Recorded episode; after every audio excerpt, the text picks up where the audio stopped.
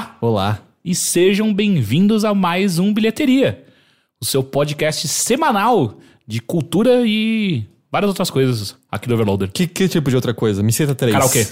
Aham, mas... Biscoito da sorte. Uhum. E. Mar. E cocô. Muito cocô. Aí já é quatro. Eu sei, mas é que essa daí sempre tá, né? Meu nome é Caio Teixeira, eu estou aqui com. Henrique Sampaio. Heitor de Paula.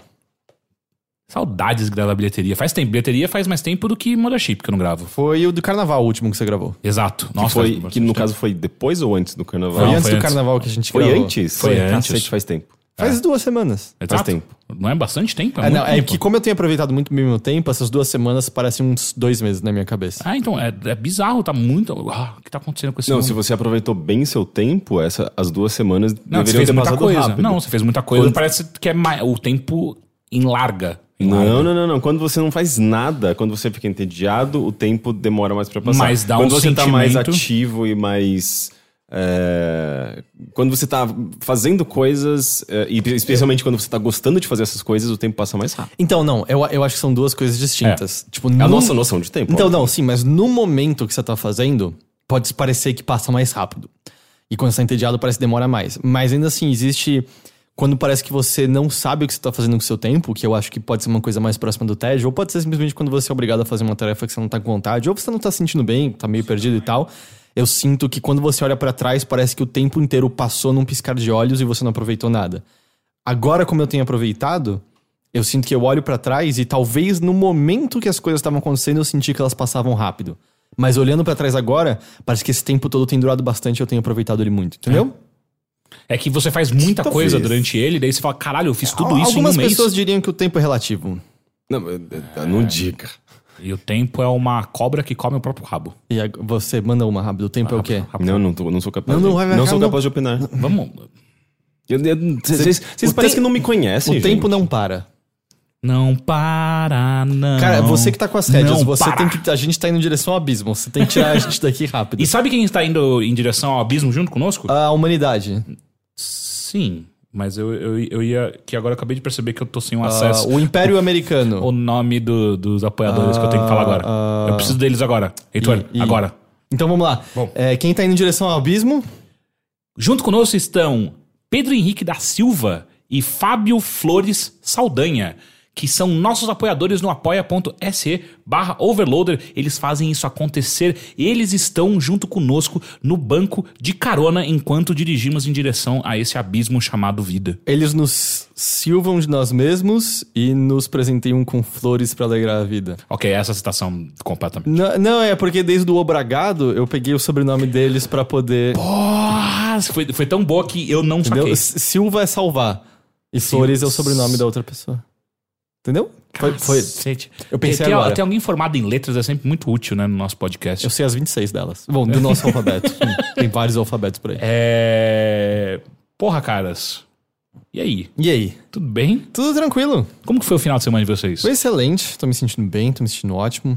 Ah, eu vou fazer uma propaganda. Eles não estão patrocinando a gente, Ih. mas recomendo. Ah, não quer que eu faça? Não, agora faz, né? Agora, fa- não, é que abriu um. Aparentemente tinha uma filial na Liberdade. Isso Ah. é só pra quem mora em São Paulo ou vem pra São Paulo. Então. É, regionalismo, é, então bairrismo. É, eu vou chutar que uns 60% de vocês isso não faz menor diferença.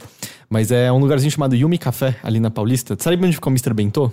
Sei. Que é mas- entrando naquele prédio, assim? Sim, sim. Que é bem gostosinho de comer lá. Na frente abriu esse Yumi Café e o lugar lá dentro é como se fosse uma atividade que você faz à noite no Persona pra aumentar seu charme.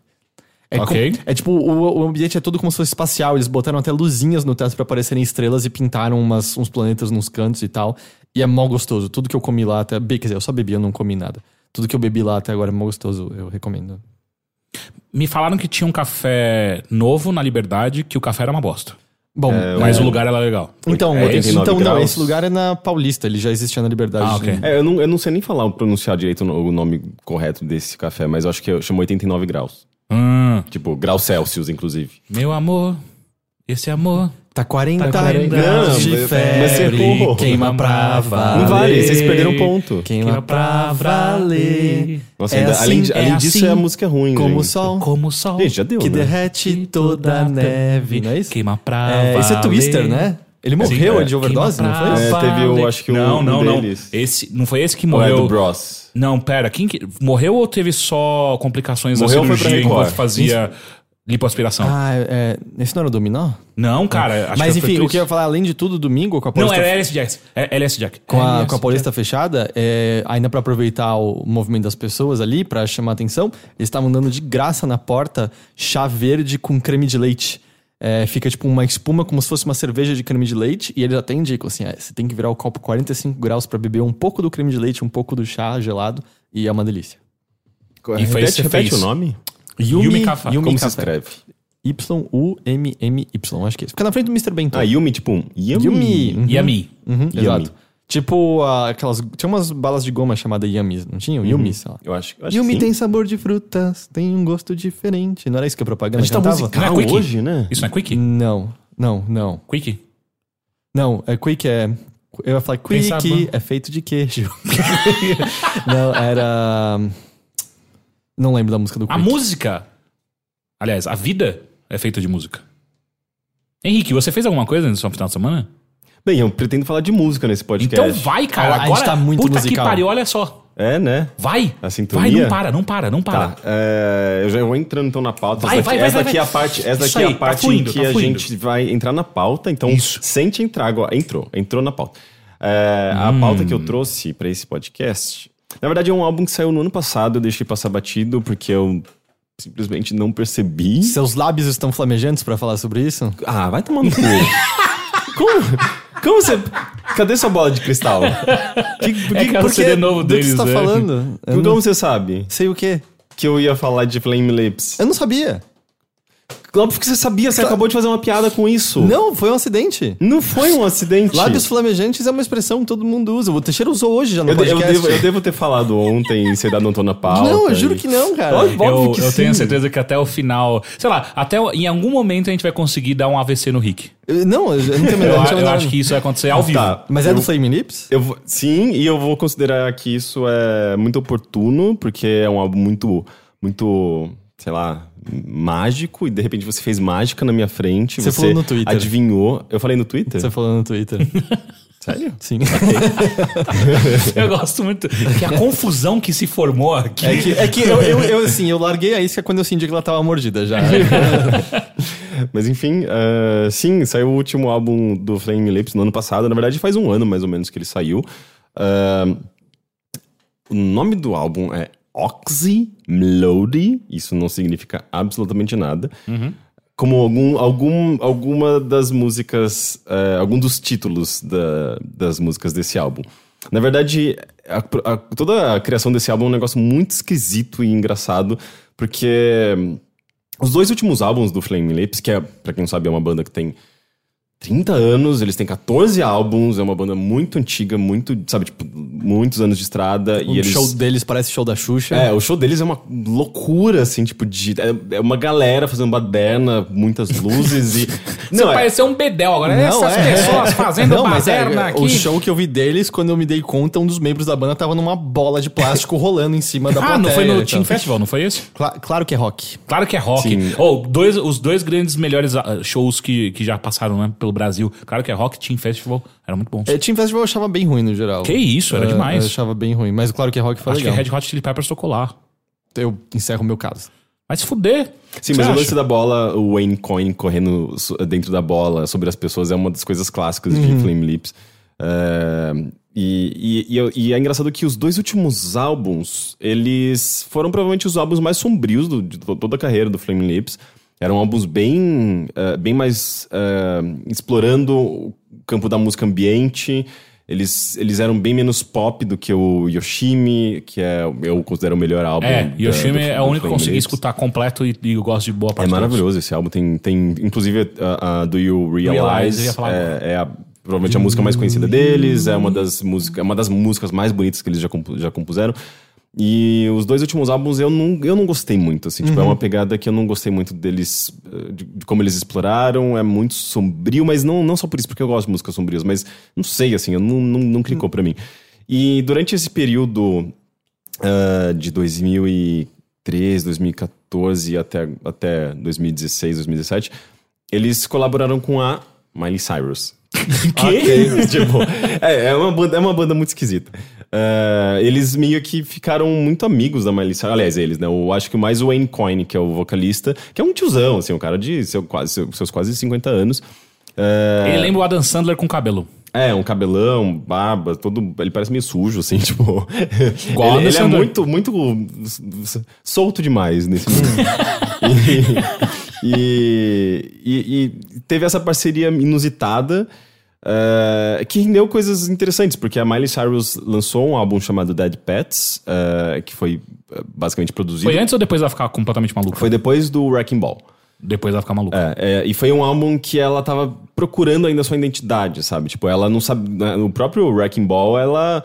Ela tava meio perdida, assim. Ela queria apagar o passado. Apagar não, mas ela queria superar aquele passado de menina doce da Disney. E ela fez uma coisa hipersexualizada. E ela, ela percebeu que não tinha nada a ver com É, ela. porque assim, o Wrecking Ball mesmo é depois daquela apresentação, era um VMA, se eu não me engano, que ela veio com aquele dedo gigante. É, ali foi o- a estreia E, de- dessa fase dela. Exato, a né? tentativa do que ela tava fazendo era muito clara, assim, era tipo, não, não sou mais uma artista pro público infantil, né? Sim, e ao mesmo né? tempo soa meio forçado, porque foi muito, uma ruptura muito rápida, né? E era com aquele cara que tava fazendo muito sucesso que fez um clipe só com modelos de topless. É, ele tava vestido com, com a roupa do Beetlejuice. Isso, ele mesmo. E, e o Dead Pets, que é esse álbum que foi produzido pelo Wayne Coyne do Flame Lips, ele veio depois dessa fase, que é justamente ela tentando es- explorar coisas novas, e é um álbum muito esquisito, é um pop totalmente psicodélico e bizarro. Eu não gosto muito desse álbum, na verdade. Mas é, é, ali também foi um aprendizado pra ela e pro próprio Wayne Coyne, porque eles. É, a banda dele começou a voltar a fazer a, voltar aquelas raízes do pop, porque eles, eles sempre foram um pop Sim. é, psicodélico, aliás, pop não, rock psicodélico, é, uma banda bem tradicional, assim, com guitarras, bateria, mas eles sempre foram é, pro lado da experimentação, eles sempre fizeram umas coisas muito loucas. E, Sem e eu- parecer um, um Talking Heads menos, Mais co- menos conhecido. e, mais, e mais colorido, É. mais psicodélico, né? É, menos e- direcionado que o Talking Heads, sei lá. Sim, e eu sinto que essa parceria com a Miley Cyrus fez com que eles buscassem uma certa jovialidade também no som deles, uma, uma coisa do pop mesmo, sabe? E, e, e o Ox e Melody é, é, é o resultado disso, sabe? Tanto é que tem uma música com a Miley Cyrus nesse álbum. É, e E é, é legal curioso. essa música? É uma das melhores músicas do álbum, inclusive, eu acho que é uma das melhores músicas da carreira deles. É, que é a última música, chama We Are, We Are Family. E é curioso que o álbum ele foi bastante construído a partir de um livro ah, polonês que o, o, o. Ai, acabei de falar o nome dele, já esqueci. Tipo, o. O vocalista, eh, por alguma razão, saiu o nome dele da, da minha memória. Eh, ele encontrou esse, esse livro polonês num sebo. Ele não sabe ler polonês. Ele gostou do nome do livro, que, que era. Eu- eu- deixa eu só pegar, pra- porque eu, eu acho que é importante, pelo menos, falar essas palavras que elas são eh, sonoramente interessantes. Hum. Peraí. Mas você sabe a pronúncia correta do, do nome do livro? A, a- a questão é, não é pronúncia correta, é sobre. O, esse álbum ele foi muito eh, inspirado por sons de palavras que eles não entendem o significado. Então o nome do livro é Bliskodomo, tipo, se escreve dessa maneira. Obviamente não é, não deve ser assim que se fala. Mas ainda assim, Bliskodomo parece, sei lá, uma coisa de um futuro distópico, né? I am the Bliskodomo, É, em, tipo, eu não sei, assim, get eles. Eles começaram a, eles, eles começaram a, a pirar na- nos sons dessas palavras sem saber o que elas significavam. E eles não queriam ir atrás dos significados. Eles não queriam eh, saber o que aquilo significava, porque aquilo ia destruir, a- destruir a, a- a pira deles com a sonoridade dessas palavras. E daí tem eh, o próprio nome desse álbum, né? Ox e Melody surgiu dessa, dessa coisa. Eles encontraram, acho que, um termo e meio que, inclusive, erraram na maneira de escrever. tipo, é totalmente errado, assim. tipo- É bom ser artista, né? CR e você tá acertando. porque o lance é, é- eu acho que é, é- é mais um, droga. é mais uma brincadeira criativa, um, um processo de, de criação completamente a partir da aleatoriedade, a partir da, da- da- de- do que aquilo desperta em você, do que você encontrando significado concreto nas coisas, sabe? Na lógica. É um negócio totalmente oposto da lógica. Isso eu achei muito legal. E, e tem, várias eh, músicas do, do álbum que eles puxam justamente pelos, por esses nomes, sabe? Tem um chamado Nigdini. É, O tem um- nome do álbum é isso também, então Oxy Melody. Oxy Melody, que, a, digamos, a tradução mais próxima seria é, Olhos dos Jovens. E depois que eles come- começaram a pirar no, no nome, eles foram atrás de tentar entender o que poderia significar em polonês. E eles, é, e eles perceberam que poderia chamar algo como Olhos dos Jovens. E eles ficaram, uou. Que estranho, E é. tipo, Miley Cyrus, e eles meio, de certa forma, aprendendo com a Miley Cyrus, ou reaprendendo, ou se reconectando a- ao pop, a uma coisa que eles, sabe, a juventude de alguma forma. Então as coisas, de repente, se encaixaram e eu acho que eles, isso serviu muito de inspiração pra eles. E tem, uma, tem uma, uma outra, um outro termo que eles piraram também, que virou o nome de uma música, que se escreve dessa maneira mesmo no, no polonês. Não sei se tem algum trema, alguma coisa diferente, mas se chama do glowy. E, e eles adoraram isso porque em, em inglês seria tipo brilhe, basicamente, sabe? Tipo, bri- de fato brilhe, realmente brilhe, sabe?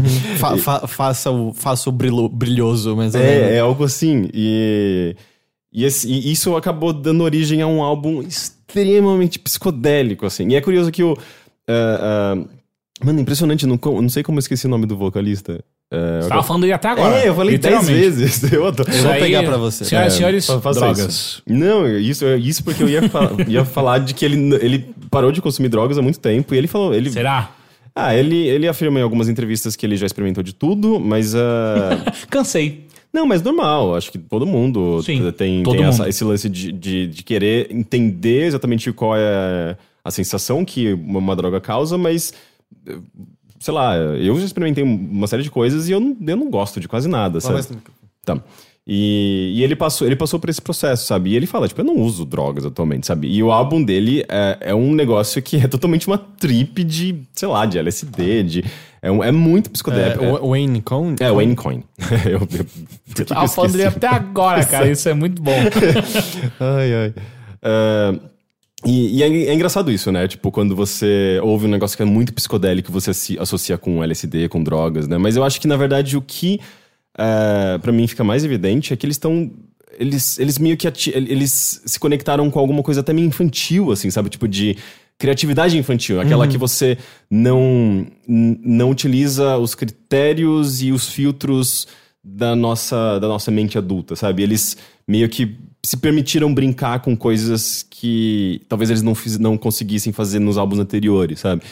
E, e é um álbum muito. é, ele não se leva muito a sério, é um álbum é, divertido, mas ao mesmo tempo muito esquisito. Não dá pra ser só dizer que ele é colorido, engraçadinho, infantil, bonitinho. Ele não é infantil, mas tem. Eu acho que o, o processo de construção desse álbum tem, tem a ver com essa coisa de você é, é, simplesmente experimentar como uma criança experimenta, sabe? Tipo, ela não tem. é, Ela não vai negar um negócio só porque parece que tá feio, sabe? Eles. Puta, ó, você não me conhecia como criança, cara. Eu total não comi os bagulho porque tava feio. É, mas você não fez isso até hoje. Exato. É. Eu sou coerente. Isso- É, ok, essa é uma maneira de colocar, é verdade. E ao mesmo tempo eles assumem total uma coisa de fantasia, sabe? Tem uma música chamada There- é, tipo, deveria, deveria haver unicórnios. E é uma música que é uma piração sobre uma realidade na qual eles eles é, eles, eles interagem com unicórnios de olhos roxos e não de, de olhos verdes. Que não são, são o roxos são os olhos dos jovens. e que. eh, e eles começam a ter um monte de barbaridade na cidade, tipo, umas, umas loucuras, e se a polícia pará-los, eles dão muito dinheiro pra polícia, e a polícia, tipo, e eles vão Eles esquecer. estão no Brasil. E eles vão esquecer dos seus trabalhos violentos e vão chorar. Pela, é, tipo, é uma- uma- umas loucuras, sabe? Tipo, tem umas narrativas completamente loucas, meio É nonsense, tipo às a vezes. Bjork falando de poetas e televisões. Tipo, sim, tem, tem uma outra que é super biorquesca, assim, que é. Eh, ele fala que ele, eh, ele tá saindo à noite pra caçar eh, eh, bruxas, fadas e magos. Eh, É o que e- você faz à noite. E, né? ele, e ele, ele descreve, tipo, um, um- um- Basicamente um embate. Ele encontra um mago e ele tenta tirar no mago com uma arma. E o mago cria uma, uma Magic Wall que faz com que Criou duas rebata Magic Wall aqui.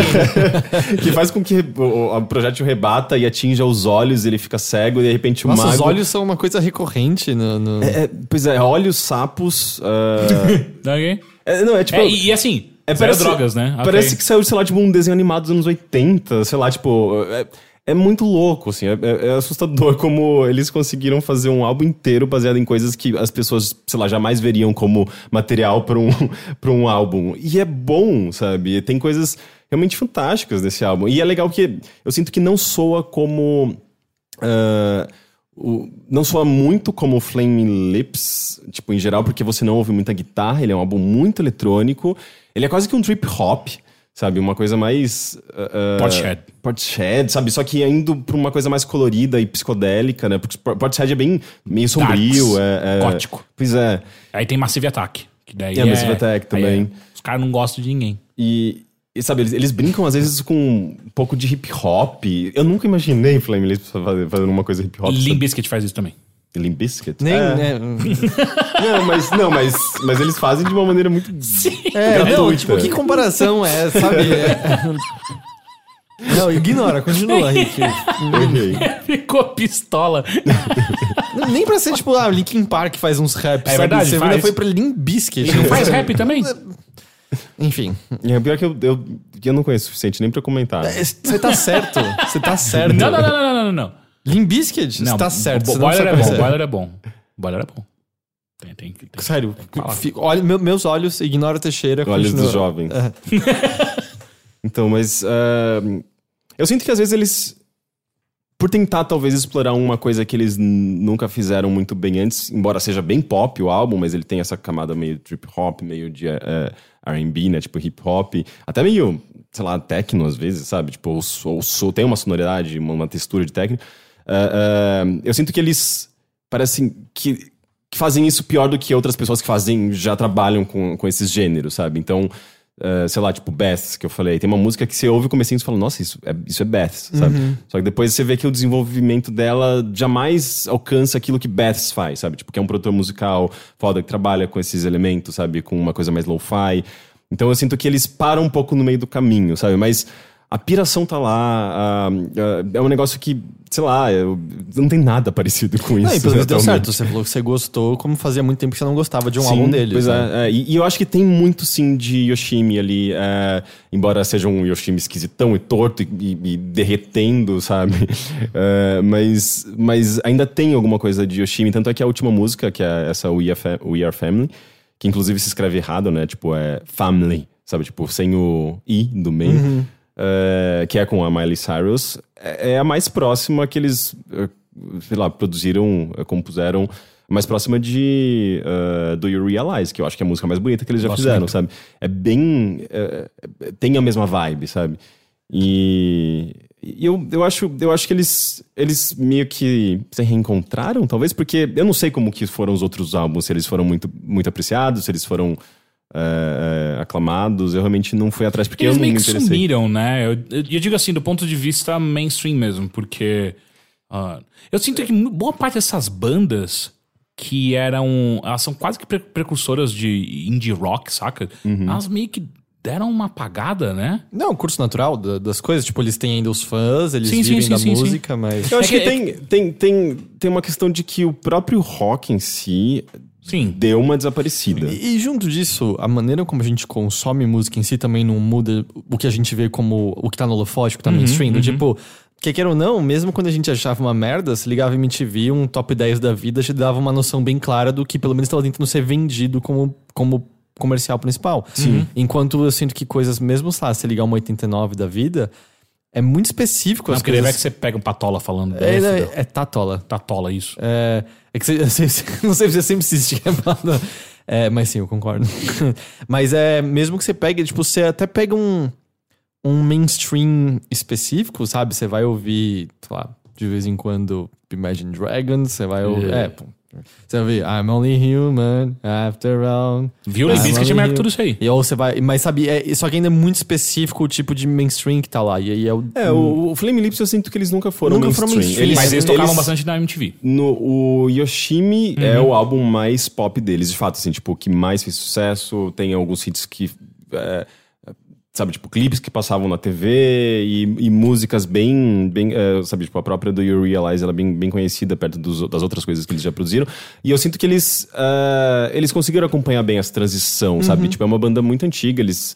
Eh, e eles, sabe, a, a- a gravadora deles é a Warner Bros. Assim, tipo, sempre, eles sempre tiveram com os grandes, na verdade. É, e Mas ao mesmo tempo. Sabe, tipo, a Sony, a Sony que tem o- o- os filmes populares. eh, Sonic Classics. e tem os- a Sony Que daí Classics. vem aquela Os porra dois, daquele tela os azul. selos diferentes É, dentro eu da sinto mesma- que o, o Flame Lips é tipo é a linha Classics da, da, da Warner Bros, sabe? Tipo, eles, eles às vezes precisam ter também artistas mais experimentais, até por uma questão de credibilidade, não sei. E de, e de leque, né? É, Pra é, aproveitar assim- todos os públicos. E, e, sabe, por exemplo, o que, que vocês usam pra descobrir música hoje em dia? Vocês Spotify. você entra em sites de música? Por exemplo, você É, até entra, Eu, né? eu entro, mas, mas eu acho que mais pra ler aquilo que eu já tô descobrindo no próprio Spotify, sabe?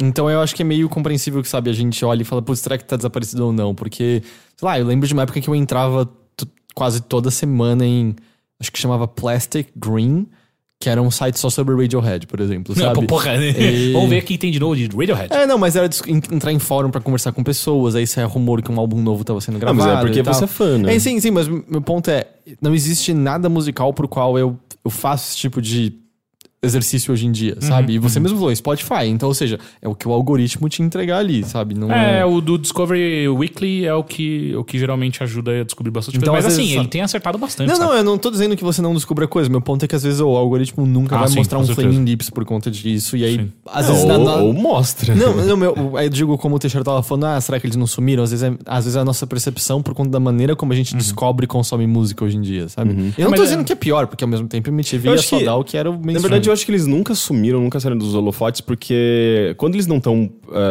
fazendo turnê ou lançando novos álbuns, que coisa que eles fazem pra caramba, são 14 álbuns em 30 anos de carreira, é muita É coisa. pouco, hein? Não, é É, muita em, co- coisa. não, em comparação com algumas outras bandas que os caras faziam um- dois álbuns por Cara, ano. Ah, não, mas, bizarro. mas ainda assim, é um álbum a cada dois anos, praticamente. É, né? é, é, é bem, é muito trabalho. Eles, além disso, eles, eles sempre piraram com umas, projetos paralelos, com, sabe, colaborações, com... é, eles, eles têm um filme deles, sabe? Ah, tipo, é? o filme é é, ele fez um sci-fi psicodélico de 2000, 2000, 2011. É, bem- é bem baixo orçamento, como tudo que eles fazem, mas é... Qual o nome, você não lembra? Cara, eu não lembro o nome. E eu não, não cheguei a assistir, eu já vi uns trailers, assim, é meio... Ah, não sei. Farofão? É quase como se fosse intencionalmente farofão, quase meio que uma sátira de sci-fis antigos, anos 50. É, não sei se é interessante, eu acho que pra fãs do Flame Lips é interessante, mas pra, pro grande público eu não sei. É, e, e eles sempre fazem umas, umas, umas pirações, assim. Tanto é que esse último álbum, uh, o Oxymelody, ele tem eh, vários clipes que seguem essa linha de vamos pirar, vamos fazer umas loucuras. Tipo, é, tem, tem um clipe, o, o primeiro single que chama é, How, acho que How To, não sei, eu me esqueci. Mas é, é basicamente duas mulheres vestidas com umas roupas coloridas, tipo, da cabeça aos pés, assim, tipo, como se fosse uma pele colorida. É, só com a boca e os olhos pra fora, andando numa, numa moto coberta com bonequinhos de pelúcia, pelúcia e ursinhos de pelúcia, e muitos LEDs, e elas vão andando, assim, tipo, em câmera lenta. E daí, tipo, elas chegam numa câmara fechada e ficam atirando fogos de artifício uma nas outras, e pulam uma, co- tipo, uma corda pegando fogo. Cara, é umas loucuras. Inclusive, é meio perigoso, sabe? Me dá uma tensão. me dá muita tensão ver esse É a segunda clipe. vez que você compara, tipo, o Flame Lips com uns meninos que estão sem cuidado da mãe. Exato. Ele é o Bedel. E, e todos os clipes seguem essa, essa vibe de muita luz e muito neon, coisas mega exageradas e coloridas e é, absolutamente, é, é, tipo, viagem de ácido total, sabe? Eu sinto que é, é a linha desse álbum. É, mas eu gosto, assim, que eles construíram toda uma, uma parte visual também pra esse álbum, sabe? E é um álbum que ele é muito imagético. Você ouve, mesmo que você não entenda as letras, é, ele, ele te coloca num ambiente, sabe? Ele te coloca, sei lá, numa floresta com sapos coxando. Ele, ele, ele cria um, um cenário mágico e sinistro e bizarro pra você, um laboratório do Dr. Maluco, sabe? Com sonzinhos. E é, é- eu acho muito imagético, sabe? Eu acho que eles, eles fizeram uma coisa legal também com os clipes. Eh, eu acho que eles estão num caminho bem, bem bacana, sabe? E é uma banda. Para, cara, tipo, é muito louco pensar nisso. Tipo, os caras têm 50 anos, estão experimentando ainda, estão fazendo coisas, sabe, com música eletrônica, que nunca foi tanto a vibe deles, eh, mas eu acho que estão fazendo de uma maneira interessante. Eu, eu, eu gostei. da hora.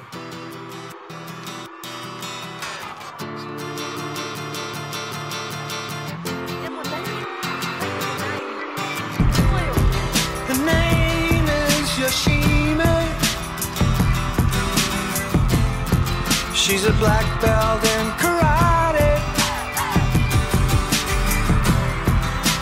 Working for the city. She has to discipline her body. Cause she knows that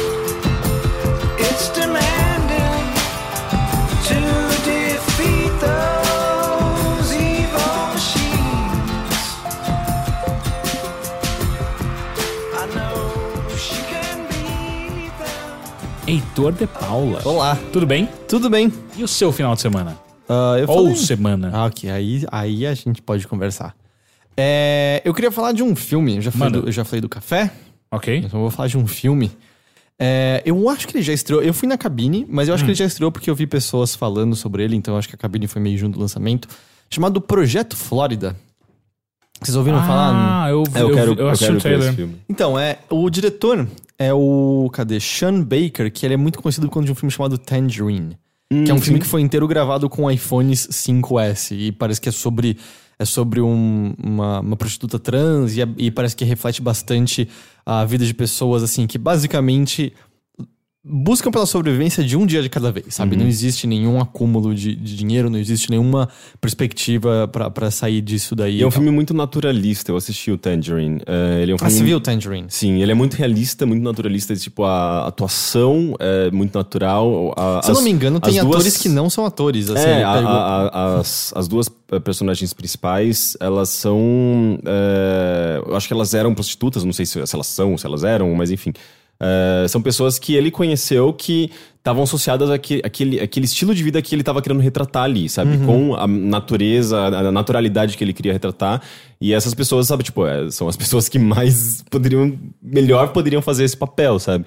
Eh, é, é um filme, é um filme bem interessante. Ele é também meio engraçado, assim, justamente porque tem muito dos, dos, dos trejeitos delas, da- da- das palavras que elas usam. É, é- é total um, um- uma janela pra, pra, pra vida dessas pessoas que são tão ah, marginalizadas, sabe? Mas, pelo que você tá descrevendo, é meio do tipo, tá mostrando como é a vida das pessoas marginalizadas, mas não mostrando só como veja que tristeza, veja que miséria, mostrando. Exato, exato. Acho que essa é uma característica É, e- também. E, e é uma coisa que a gente acaba olhando e pensando. Tipo, a gente conclui, nossa, que, tipo, que, que tristeza que elas são tão marginalizadas e têm uma, uma vida tão difícil e vive- convivem com violência e falta de dinheiro e tudo mais. Mas ao mesmo tempo, é quase como se elas entendessem que aquela é a realidade delas e elas estão simplesmente, como você falou, né, sobrevivendo, né? Tipo, mas ao mesmo tempo se divertindo e fofocando e falando sobre não sei o quê e, tipo, é, o- é a vida delas, sabe? Então é, é bem natural nesse sentido. Eu acho que essa característica de mostrar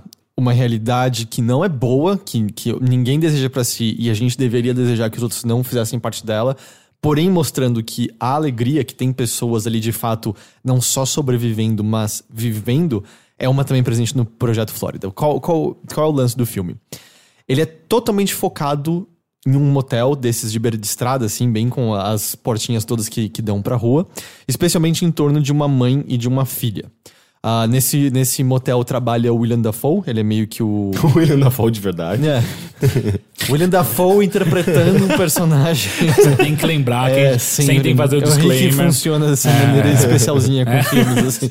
Especialzinho. É, mas não, ele é meio que o zelador de- desse motel. E o, a, a história principal gira em torno dessa mãe e dessa filha, né? A, a Mooney é o nome da filha, uma garota de 6 anos de idade. A mãe também. A mãe deve ter, tipo, no máximo 25 anos. Assim, ela claramente teve a Mooney muito, muito cedo. Eu não me lembro se eles falam ah, qual idade ela teve exatamente, mas ela ainda é muito, muito jovem. E, e apesar de seguir, também acaba mostrando pra gente toda a vida desse motel de pessoas que moram em um lugar que não deveria ser uma moradia, não deveria ser um lugar fixo pra ninguém. Ah, mas mostra essa. Justamente esse pedaço da sociedade americana marginalizado que é invisível. É, me lembra, vocês viram como recentemente alguém filmou, se eu não me engano, era uma estrada que ia de São Francisco até acho que Los Angeles, se eu não me engano, mostrando a quantidade de barracas que existem na beira de estrada, porque a quantidade de pessoas sem teto aumentou consideravelmente lá, mas eles são basicamente invisíveis aos nossos olhos, a gente quase não vê. Eu acho que esse filme também pega muito disso, assim, pessoas que que o que diferencia elas entre terem onde elas moram e se tornarem sem teto é conseguir o dinheiro pra pagar aquela semana de motel. E mostrando as diferentes facetas, diferentes pessoas que acabam vindo nessa situação e a, a completa imobilidade que elas possuem. Elas estão travadas ali, sabe? Elas basicamente não são cidadãos eh, quando você para pra olhar friamente. E junto disso, ele chama Projeto Flórida porque parece que esse era o nome original que um pedaço do parque Disney teria ali em Orlando. E é uma cidade que fica do lado de Orlando. Então, o filme inteiro existe à margem da, da Disney. Disneylandia. assim. Eu, eu nunca estive ali em Orlando, mas eu acho que eu, eu entendo um pouco o tipo de decadência que aquela cidade possui, porque eu já, já estive em Anaheim, que é o que fica a cidade na beira do Disney World, que não é uma cidade, assim, é um lugar deprimente, assim, é um lugar que só existe a favor ali da, da, da Disney. E da si. Blizzard. É bom, e da Blizzard, mas eu acho que num grau menor do que Disney. tá? E, e o legal, eu, eu acho que tipo, a principal coisa que faz o, isso tudo ser visto de maneira interessante é que por mais que ele exponha, ele expõe tudo do ponto de vista da Mooney, do ponto de vista de uma garota de 6 anos de idade. Tanto que boa parte das cenas que você vê é normal os adultos estarem cortados do peito pra cima e você tá vendo o que tá acontecendo com a Mooney embaixo e você entende a situação ouvindo o que ela tá ouvindo, mas ela tá muito mais distraída fazendo uma outra coisa ali no fundo. Ela tá, tipo, brincando com um brinquedinho e ouvindo, tipo, pegando o que os adultos estão falando, mas nem entendendo. Ela tem seis anos de idade, ela não entende as coisas sérias que eles estão que eles estão discutindo. E aí eu acho que é nisso que ele pega esse ponto, assim, a. A condição no qual essas pessoas estão vivendo é horrível. Mas a gente vê tudo da perspectiva da Muni, que faz amigos, tem outras crianças também morando ali no, no motel da mesma forma. E é totalmente um filme sobre explorando o mundo como criança. É, saindo por aí, achando aventuras, tentando conseguir sorvete de graça, porque você perde dinheiro para as pessoas comprando ali sorvete. E criando, sabe, viajando na própria imaginação, pensando no que você faz, no faz a, a cada novo dia e a alegria que vem, sabe, de um favorzinho que alguém te dá, de alguma comida mais gostosa que deu pra comprar aquele dia, um passeio legal que você fez com a sua mãe.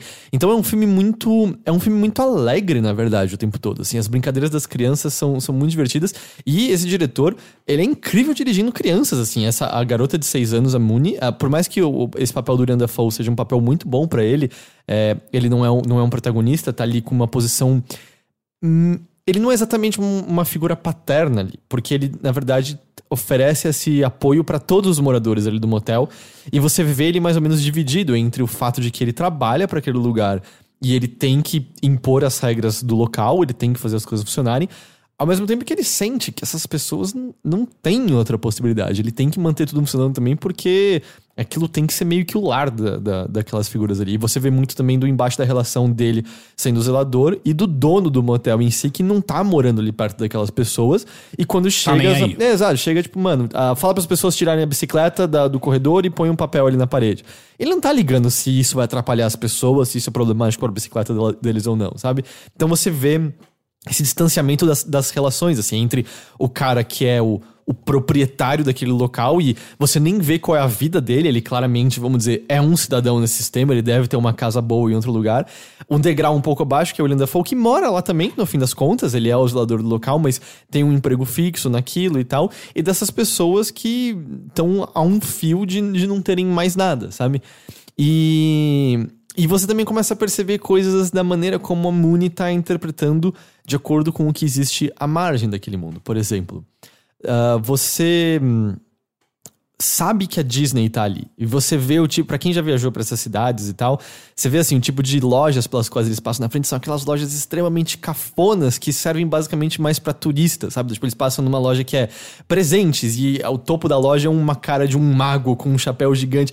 E é horroroso, e claramente aquilo não serve propósito nenhum pra quem mora ali. Aquilo só serve um propósito pras pessoas que estão vindo, deixando dinheiro ali e indo embora, assim. Então você vê que é um, boa parte do, do pedaço que você vê da cidade nunca parece lar, nunca parece caloroso, sabe? Nunca parece um lugar que acolhe eles de, de alguma forma, assim. Eles nunca têm, sabe, o café pro qual eles vão, o bar pro qual eles vão, alguma coisa, alguma coisa é, do tipo. E essa, essa presença da Disney nas periferias do, do, do que você tá vendo, você percebe como influencia a imaginação da Mooney, por exemplo. Ela, ela faz uma nova amiga e ela vira e fala que ela quer levar ela pra um, pra um safari, por exemplo. E você começa a ver relações do tipo, ah, é o que ela ouviu do Animal Kingdom, por exemplo, sabe? Ela leva eles pra um motel abandonado falando assim, ah, isso aqui é a casa mal assombrada, como a casa mal assombrada da Disney, sabe? Ela preenchendo as lacunas desse lugar que ela ouve, e quanto mais você vê ela fazendo isso, você percebe.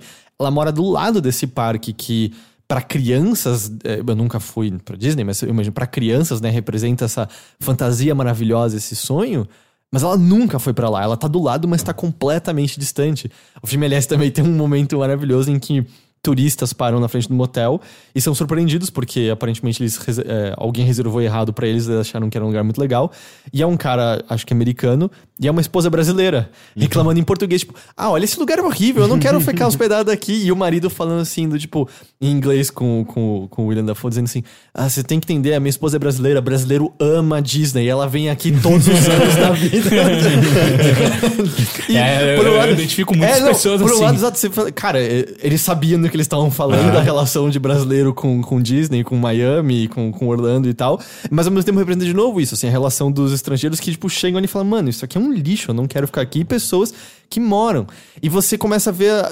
É muito legal com essas coisas que existem na periferia, do tipo, a única cultura que eles têm acesso é ver televisão. E eles veem qualquer merda. Então você tá vendo eles falando assim de, ah, o comercial. E você nunca vê a televisão, você só ouve, porque a atenção da Mooney tá na bonequinha que ela tá ali na frente. Mas é o comercial falando, tipo, ah, o descascador de batata, descasca batata melhor do que nunca. E você para pra prestar assim, eles nunca pegaram uma batata nesse filme. A comida deles é só, tipo, junk food. É, é, é aquelas bandejinhas de comida pronta da loja de conveniência. Tipo, a, alimentação deles é um lixo absoluto, mas é o que é barato. E ao mesmo tempo eles estão vendo na TV sobre o utensílio pra cortar batatas melhor, que é um negócio que eles não têm nem acesso. Ela nem sequer teria onde cozinhar, porque ela mora num quartinho e um banheiro, mais nada, sabe? É, então é, é muito legal, assim, como você vê essa. De fato, essa, essa faceta da sociedade americana que existe, que é quase invisível, dessas pessoas que E cresceu muito. que, que, que tá crescendo muito e são, não são cidadãos praticamente, sabe? Mas vendo, mas o filme mostrando ainda que elas são pessoas, elas estão ali e não é que, ah, elas vivem na miséria absoluta. Não, a, a mãe brinca com a Mooney e elas são super alegres e ela dá um jeito, volta e meia, de ganhar um dinheiro extra e ela sai pra, vamos, foda-se, vamos esbanjar. E aí a Mooney, ah, eu quero esses colares, essas pulseirinhas. Mano, você vai ter os colares, você vai ter as pulseirinhas, existe essa alegria. E como eu falei, tudo muito da perspectiva da Mooney, assim, desde essas vamos dizer, os corpos adultos cortados. Até isso eu vi uma análise de uma pessoa mostrando que mesmo quando o sol existem adultos na cena ou em várias outras, a câmera tá sempre meio de baixo, olhando pra cima. Então é como se você estivesse sempre olhando o mundo meio maravilhado, com esse olhar infantil, que tudo parece grande, que os adultos são, são maiores que você e tudo mais. Eu, eu acho que a única. Deve ter sido um inferno gravar isso daí pro câmera, né? Eu não, eu não sei, eu não, não, não, não, conheço técnicas de cinema tanto assim. A única Não, coisa não que. é, é contra plongé. tipo, a. Você, tipo, você, você coloca, às vezes, em, em- Se você tá usando uma Steadicam, é só, tipo, você. Eu Acho que você tem um equipamento, Segurar né? pra baixo aqui. É, mas você tem um movimento pra, de angulação. Aí você deixa pra baixo e angula pra cima. Sei, cara. É, eu acho que é ser um contra pouco- o nome disso. É, eu acho que a única coisa que eu senti é. Tem alguns momentinhos meio assim, ah, eu já tinha entendido essa ideia há um tempo, você não precisava jogar tantas vezes mais na minha cara. Por exemplo, um momento que a, a Muni tá com a amiga numa, num lugar que ela gosta. E é uma árvore caída, cheia de graminha cena. E ela vira assim: Sabe por que eu gosto dessa árvore? Porque apesar de estar tombada, ela continua crescendo. Eu já tinha entendido isso tanto, sabe? Desde não precisava dessa imagem tão mastigada e cuspida. Me faz pensar, por exemplo, na imagem da árvore do Ninfomaníaca, por exemplo, sabe? Que lá não, é uma imagem linda e faz muito sentido, é apresentado bem pro filme. E eu também senti que podia ter uns 20 minutinhos a menos, meia horinha a menos, sabe? Uma cansada. Em certo momento são só as mesmas ideias indo e voltando. Ah, você já entendeu o que ele tá pintando ali. E. E aí ele se arrasta um, um tiquinho. Eu não diria assim que é, é o final que se, que se arrasta. Sendo que nele inteiro, uns pedacinhos que dava pra ter a menos, pra deixar ele um pouquinho mais, mais conciso e um pouco mais, mais direto ao ponto. Mas, é, cara, é um filme bem maravilhoso. Assim, eu acho que é um filme muito legal, mostrando.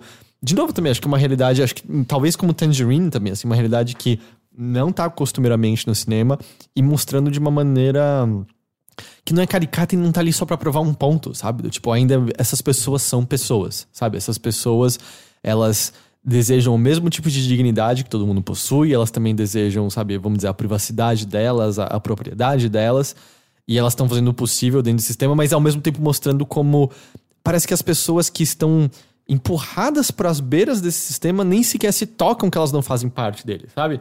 Tipo, não, não existe esse movimento crítico por parte delas de entenderem, cara, é, é escroto o que está acontecendo comigo. Parece só, não, é natural, é isso que acontece. Assim, você luta pelo aluguel de cada semana, acha entretenimento onde você pode e não entende que você. Não é que você pode, é que você deveria ter algo melhor do que isso, sabe? Deveria ser. Você deveria ter o direito de ter mais, ah, mais do que isso que você tá É isso é tendo bastante aqui. comentado naquele documentário que eu comentei há pouco tempo. uh, Fixing Capitalism. é, Fixing Capitalism.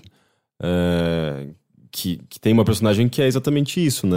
Ela trabalha no McDonald's, ela, ela mora numa periferia e ela tem, ela, ela, ela tem dificuldade de sobreviver, assim, porque ela paga o aluguel dela, apesar dela trabalhar, ela receber, ela ter o salário dela, ela não tem capacidade de, de comprar comida, porque ela gastou dinheiro com aluguel, né? E o, o, eu esqueci o nome dele, mas é, é o cara que escreveu o documentário, que apresenta, que já foi eh, secretário de, de Finanças, Economia do, do, do governo dos Estados Unidos. Ele, ele fala, tipo, não, isso, isso não deveria acontecer. Na democracia, se alguém trabalha, ela tem, tem que eh, ganhar o suficiente para poder sobreviver. sobreviver. O mínimo, né? O mínimo. É, o é. salário mínimo existe por um, por um Exato. motivo.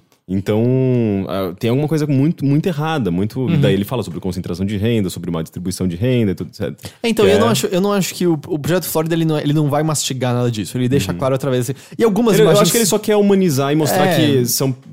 eh, ele não quer explorar Mostrar o, que o sistema também, inteiro, é. né? Fazer aquela E- crítica social enorme. Ele quer mais mostrar um lado humano das pessoas, dessas pessoas que são ignoradas. Sim, e de algumas maneiras muito óbvias, tipo, tem um prédio chique ali do lado e tem helicópteros vindo e voltando dele toda hora, sabe? E a primeira vez, assim, nossa, eles estão do lado de pessoas dentro de helicóptero, né? É. Sexta vez que acontece, eu já entendi, sabe? Já É, eu moro em São Paulo. É, começa mas assim. ao mesmo Mas- tempo, mas é sabe? interessante Então eles isso, expostos ao barulho de helicóptero o tempo Uhum. todo. É, é bem o lance da Disney, tão perto, mas tão longe, sabe? Uhum. Tanto que eu acho que, por exemplo, um detalhezinho muito legal é que tem o show, o, o, o show de fogos de artifício da Disney. E a primeira vez do filme que o, o show de fogos aparece é um personagem, o William Dafoe, apoiado no, no beiral ali do, do primeiro andar, fumando um cigarro, e você ouve os fogos ao fundo, mas ele não mostra os fogos nenhuma vez. Você só entende, sabe? Tipo, tem esse negócio, esse espetáculo supostamente bonito acontecendo Que ali do não é Não tem nem atenção, o foco tá na cara dele, fumando cigarro e olhando pro, pro horizonte. É, eu só queria falar, a, a atriz Mirim, que faz a Mooney, ela- o nome dela é Brooklyn Prince, e, tipo, ela... Tipo, sério, essas, as crianças roubam a cena desse filme. E a mãe dela chama Brian Vin, Vinite. É o primeiro papel dela. É, ele tam- parece que o diretor, o Sean, ele tava procurando alguém pra atuar o filme e viu os stories no Instagram dela em que ela tava narrando como era a nova vida, porque ela tinha se mudado de cidade. Ela tava querendo narrar a vida dela pros amigos, ele gostou e chamou ela pro, pro filme. Eu pessoalmente achei que a atuação dela é um pouquinho não boa algumas vezes, mas aparentemente ela foi super elogiada e super premiada. Então talvez eu esteja sozinho nessa sessão. Tipo, o Gus tava comigo e ele gostou bastante. Eu achei tem umas horas meio. Não sei, não, não, não me convenceu tanto. Eu tenho uma pergunta. Hum. Toda vez que eu vejo esse tipo de, de filme, documentário, enfim, reportagem sobre isso, eu, eu me pego pensando quantas coisas precisariam falhar na minha vida pra eu chegar nesse ponto de sobrevivência pura, Uhum. né? Você já pararam pra pensar nisso? Ah, sim, sim. É, eu acho que a principal coisa de diferença, pegando a gente aqui mesmo, é que a gente tem, vamos dizer, estrutura familiar, tanto próxima quanto de amigos, que eu acho que serve como uma rede muito maior, assim. Esse é o lance. É, os personagens que você vê nesse filme são, vamos dizer, o recorte do meio. Você não sabe o que fez eles chegarem nisso, mas você começa a presumir, assim.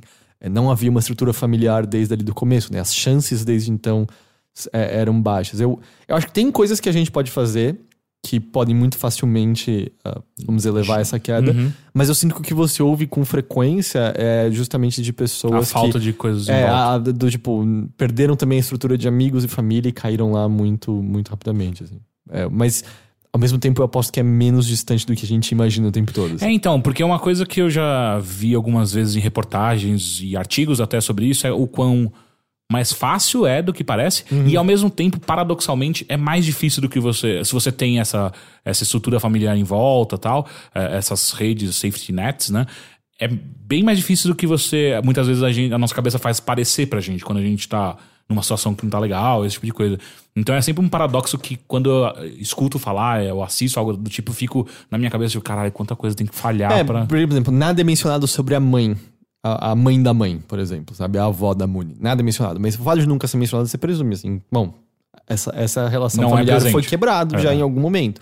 Sem isso, ah, é você na rua pagando o que você pode pagar pra sobreviver, sabe? Uhum. E também é um retrato da, da, da economia que a gente tem, tem, tem acompanhado, né? Tipo, a gente tem sentido mais esse reflexo eh, da, de- desse crash econômico, eu acho que de uns anos pra cá, né? Mas nos Estados Unidos isso tem acontecido desde o quê? 2008, 2007? Ah, é, de- em 2008 teve o crash da, da bolsa de valores com imobiliária e tal. Ah, eles se recuperaram relativamente bem do- até 2012, 2013, alguma coisa assim. Aí começou a voltar a taxa de desemprego e por aí vai. E, enfim, continua. e- com, graças ao governo Trump, isso não tem necessariamente melhorado. Ah, E, mas aqui no Brasil- a gente vê uma- um aumento circunstancial, assim, do desemprego, aumento de preços, juros e por aí vai. É bem impressionante, sim. Eu, como morador de São Paulo, eu nunca tinha visto tantas pessoas eh, eh, procurando abrigo na- nas ruas, com, com, com cabaninhas, né? Tipo, com tendas. Eh, às vezes em avenidas grandes você vê, né? Tipo, eh, pessoas tentando instalar umas, umas tendas para poder ficar. Eh, vendedores ambulantes no, no metrô é uma coisa que eu, eu não tinha visto, tipo, no metrô, por exemplo. Eu não lembro se... Aumentou bastante. Então, mas no passado não tinha. É, Ah. eu, eu via isso na- nos trens da CPTM, é, era bem comum. Agora, no metrô não tinha, e atualmente é, é- é bem comum, sabe? É o que a dúvida, mostra, né? o que, que é, falta emprego formal Sim, e as pessoas sim. estão tentando Ah, trabalhar não. no emprego, sabe? Tipo, informalmente, que é o que, que, é, o que é, é a possibilidade. E aí vem várias, vários estudos, né? Até mesmo agora, o, acho que foi o IBGE, que divulgou um estudo, um estudo mostrando que pessoas que não têm carteira assinada recebem 40% menos do que pessoas com, na mesma posição com carteira assinada. Então tem várias dessas coisas, né? Que. Ah, e, e- sobre mais ah, vendedores ambulantes no metrô, uma coisa que a gente só tem que tomar cuidado é que às vezes te- tá- agora existe menos ah, fiscalização. Pute ser um, um dos Ou- motivos. sei lá, Será? nessa região tava dando melhor Ah. vender. Tipo, é anedota assim não serve, né? pra É, gente tem que saber. tomar cuidado o- só com esse tipo de coisa. Tipo, ah, eu vi e tem Eu mais. acho que sempre é interessante Sim. você tá É, vendo, é, tipo, mas, ah, eu é, presenciei mas é porque eu isso. nunca tinha visto no metrô. E de repente, é, tem de um ano pra cá, eu- É. começou a surgir um, de repente três, sabe? Tipo, e parece que é uma coisa constante, sabe? É. Ah, e é isso, o Projeto Flórida eu recomendo bastante. Eu acho, mesmo tem esse. Sabe, poderia ser um pouquinho mais curto, um pouco mais direto ao ponto, mas eu recomendo bastante. Eu acho que é um filme que vale muito a pena assistir e eu gostei demais dele. Legal.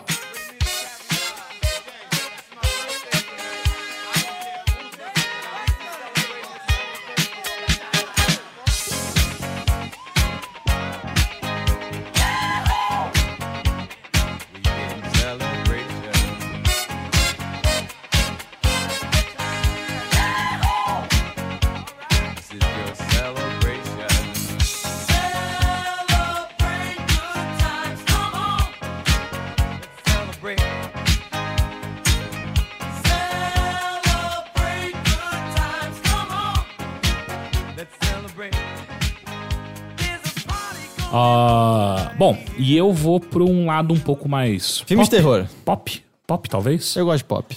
Ah, que eu acabei de assistir ontem ah, a série Legion, que tá no Netflix agora. Ela não é de agora. É isso que eu falar, mas essa ela foi bastante elogiada. Ela já Sim, tem o quê? é. Uns três anos? Não, 2017. Era de 2017. Três anos, né? Exato, três anos. Ah, ela é de 2017, só que ela só- chegou agora ao ao Netflix. Eu, enfim, esperei chegar. É, nem não sabia que ia chegar, mas quando chegou, ótimo. Ah, e eu fui assistir. E, cara, eu fiquei positivamente impressionado com essa Sobre série. o que que é. Cara, é, é a história de um cara que no começo da série fica. O que dá a entender é que ele tem problemas psicológicos sérios. Mas ele é um anjo caído. Hã? Ele é um anjo caído. Não. Esse é um outro filme, muito ruim, inclusive.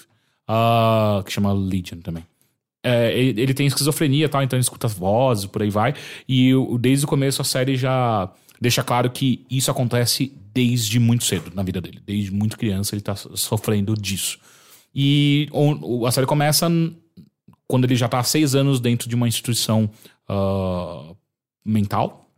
Não é instituição mental, é uma instituição... Hospício. Um hospício.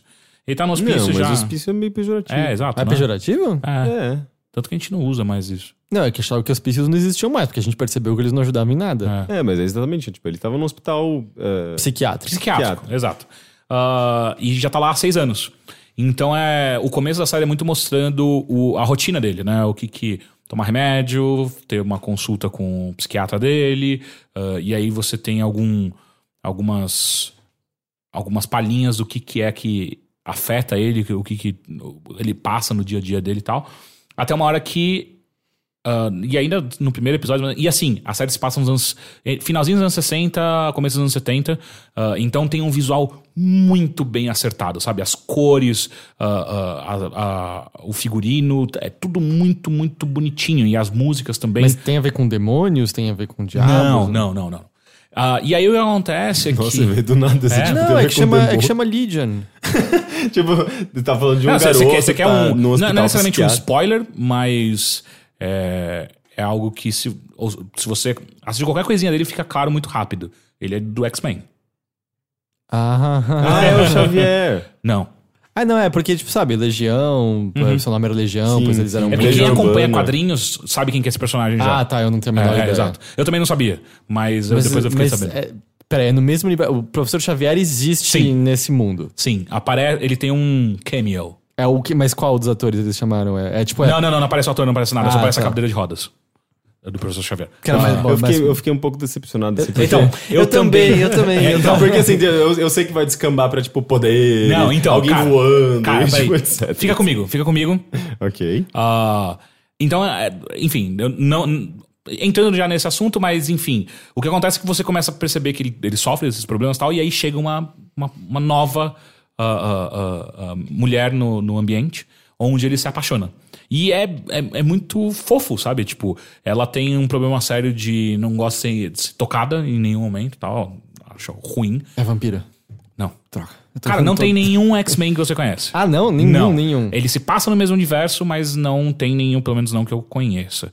Ah, às vezes todo mundo vai ter pessoas berrando que sim, todos esses caras sempre existiram e eu não, não conheci, mas enfim. Ah, não é nenhum dos mainstreams. Tá. Ah, e aí eles começam a ter um certo relacionamento e é fofo, sabe? Tipo, ela não gosta que, que não gosta de ser tocado, então ela pede pra. Ele pede ela em namoro, ela aceita, ela, desde que você nunca, me, nunca encoste em mim. E aí Eles eles, jamais funcionariam relacionamento. e aí eles andam pelo, pelo hospital com segurando cada um a ponta de um paninho, é como se estivessem andando de mão dadas. Ah, mas, mas, enfim, é, é toda essa rotina dele até um momento no qual ela, essa mulher vai embora. Ela, ela foi liberada do hospital, eles passam. Não, não, não, não fica claro quanto tempo, qual é o, o, o tempo que eles estão passando juntos ali e tal. E ela vai embora. E quando ela tá indo embora, ele entra em desespero completo. E no final ele decide dar um beijo nela. E é onde o, o- a série se torna sobre Poderes poderes. mutantes. Só que Por quê? essa que série acontece? é porque ela tem. O poder dela é ela trocar de corpo com pessoas quando ela toca elas. Então por isso que ela é vampira. Ah, e aí dá uma merda gigantesca. Mas só que Daí assim. vira aquele filme. é, Se eu fosse você. Se eu fosse você. Se eu fosse você, quatro. De repente, 30. É. Mas então, qual- qual- quais são as grandes qualidades desse filme?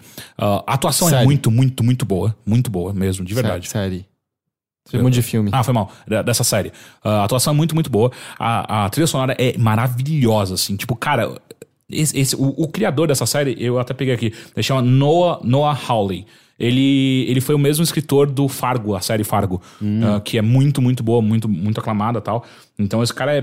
Porra, eu tô realmente impressionado. E ele, ele também escreveu Bones, aquela série terrível com o Angel. Com, sim, com o David Boreanaz. É, né? exato. Ah, enfim, ah, e aí o que acontece? A série fica o tempo inteiro navegando, mostrando pra você, tipo, o presente e o que, que foi o passado, o que, que, ele, o que, que ele, ele. Ele teve que passar, o personagem principal, que é o David, ah, ele teve que passar pra chegar até ali. E você começa a ter também ah, certos ah, glimpses, relan- relances da voz que tá falando na cabeça dele o tempo inteiro. Mas ele tem um poder mutante também. Exato. Ah, e aí o que fica claro, e de novo, isso não é um spoiler, isso é meio tipo Bom, a você falou que o premissa. personagem existe no quadrinho até. É, a, a premissa da série é ele é possivelmente o, o mutante mais poderoso que já existiu. Ah, só que ele foi convencido durante a vida inteira dele que ele é esquizofrênico. Que o que seriam os poderes deles psíquicos, na verdade, são visões, que é tipo, nada tá acontecendo, são alucinações completas ali.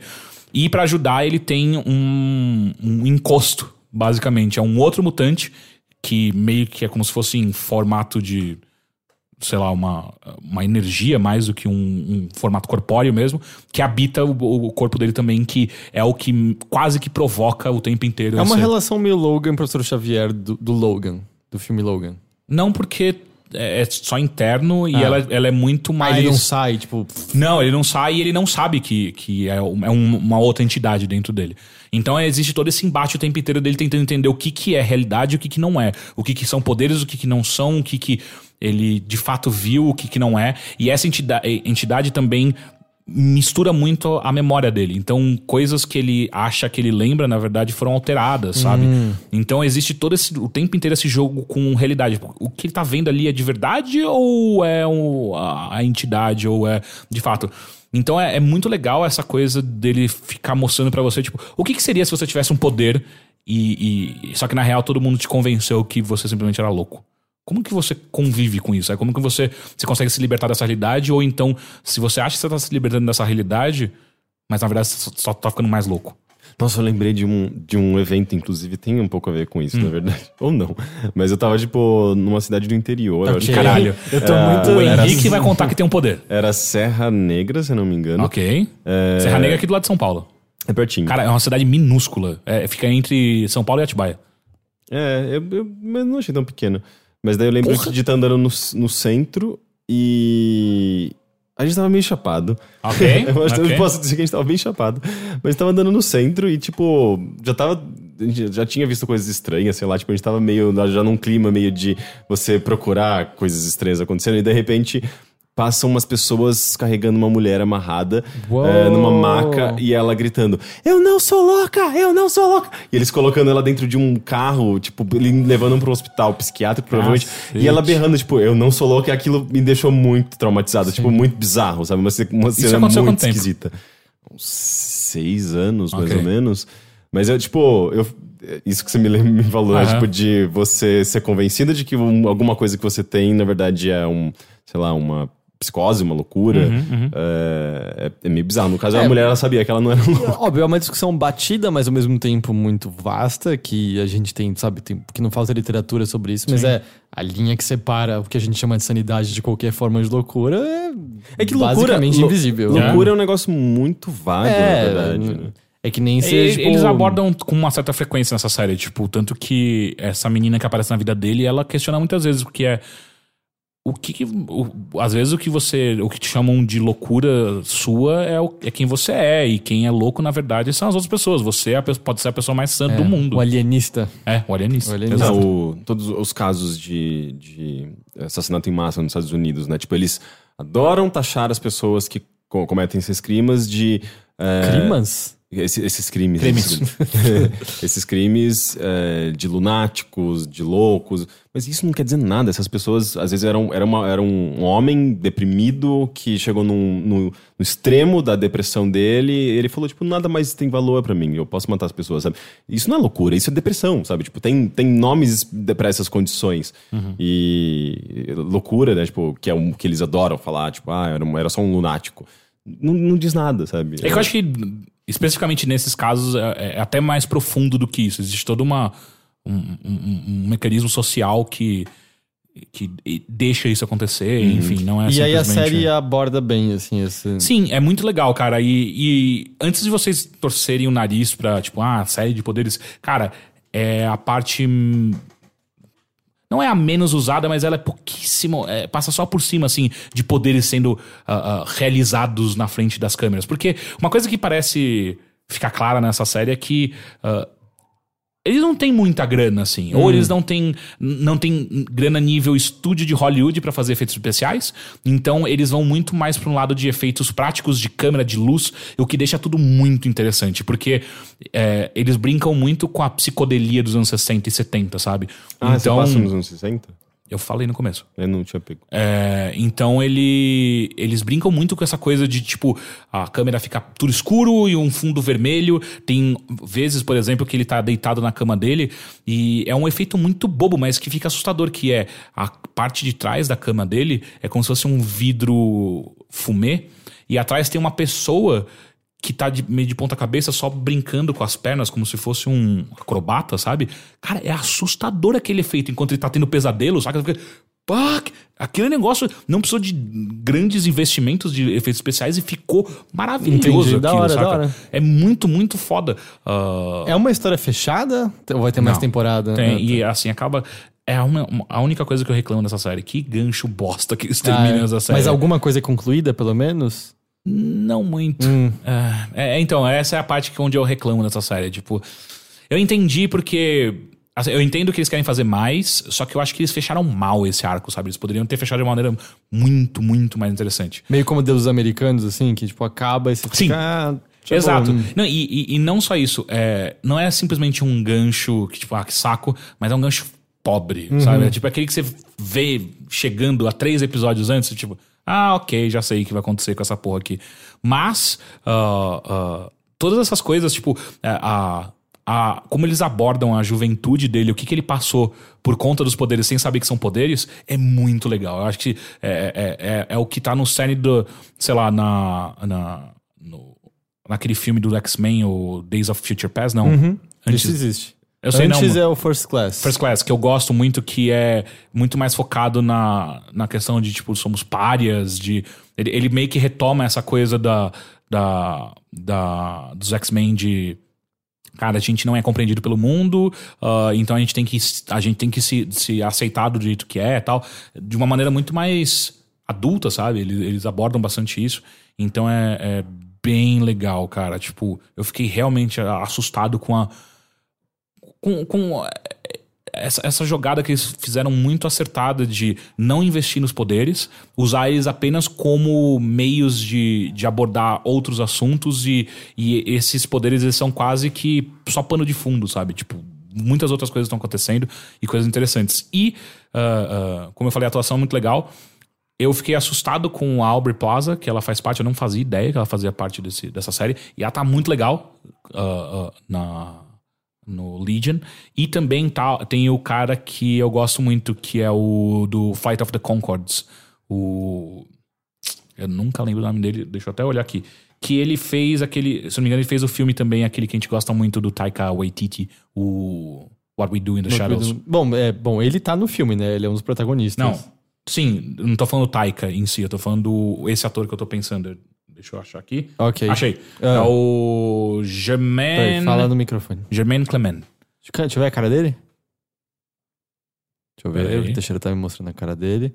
Quem que ele faz no What We Do in the Shadows? Ele é o vampiro mais velho.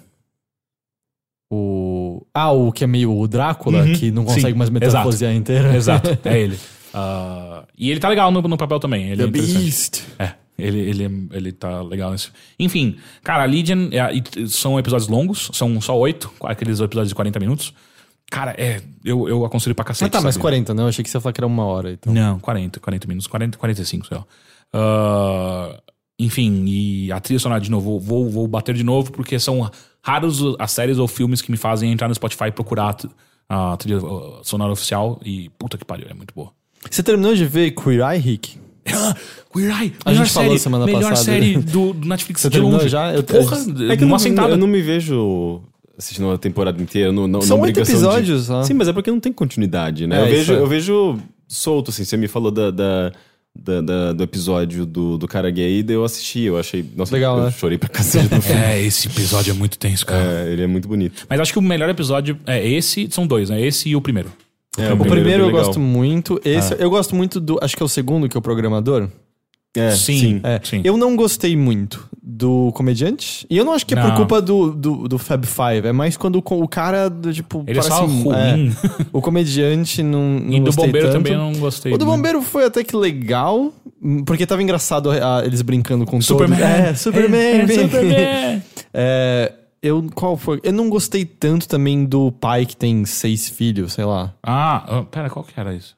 Nossa, eu até esqueci esse, paguei. Eu não vi. É o que é um cara meio barbudo, meio cabeludo, ele tem uns seis filhos. A casa é uma bagunça, meio hoarder, Lembrei, assim. cara. lembrei, lembrei, lembrei. Tipo, é ok, mas não é. É que o cara não é tão simpático. O cara é, meio, é meio sem emoção. ah, e do tal. policial, do policial foi legal. Eu, eu só não gostei da conversa no carro. Também a conversa não. no carro Forçada, meio né? forçada. Mas. É. E o. Qual foi o último mesmo? O último é, acho que é o dos bombeiros, não é? Não, não é o dos bombeiros, é? Acho que é o bombeiro o último.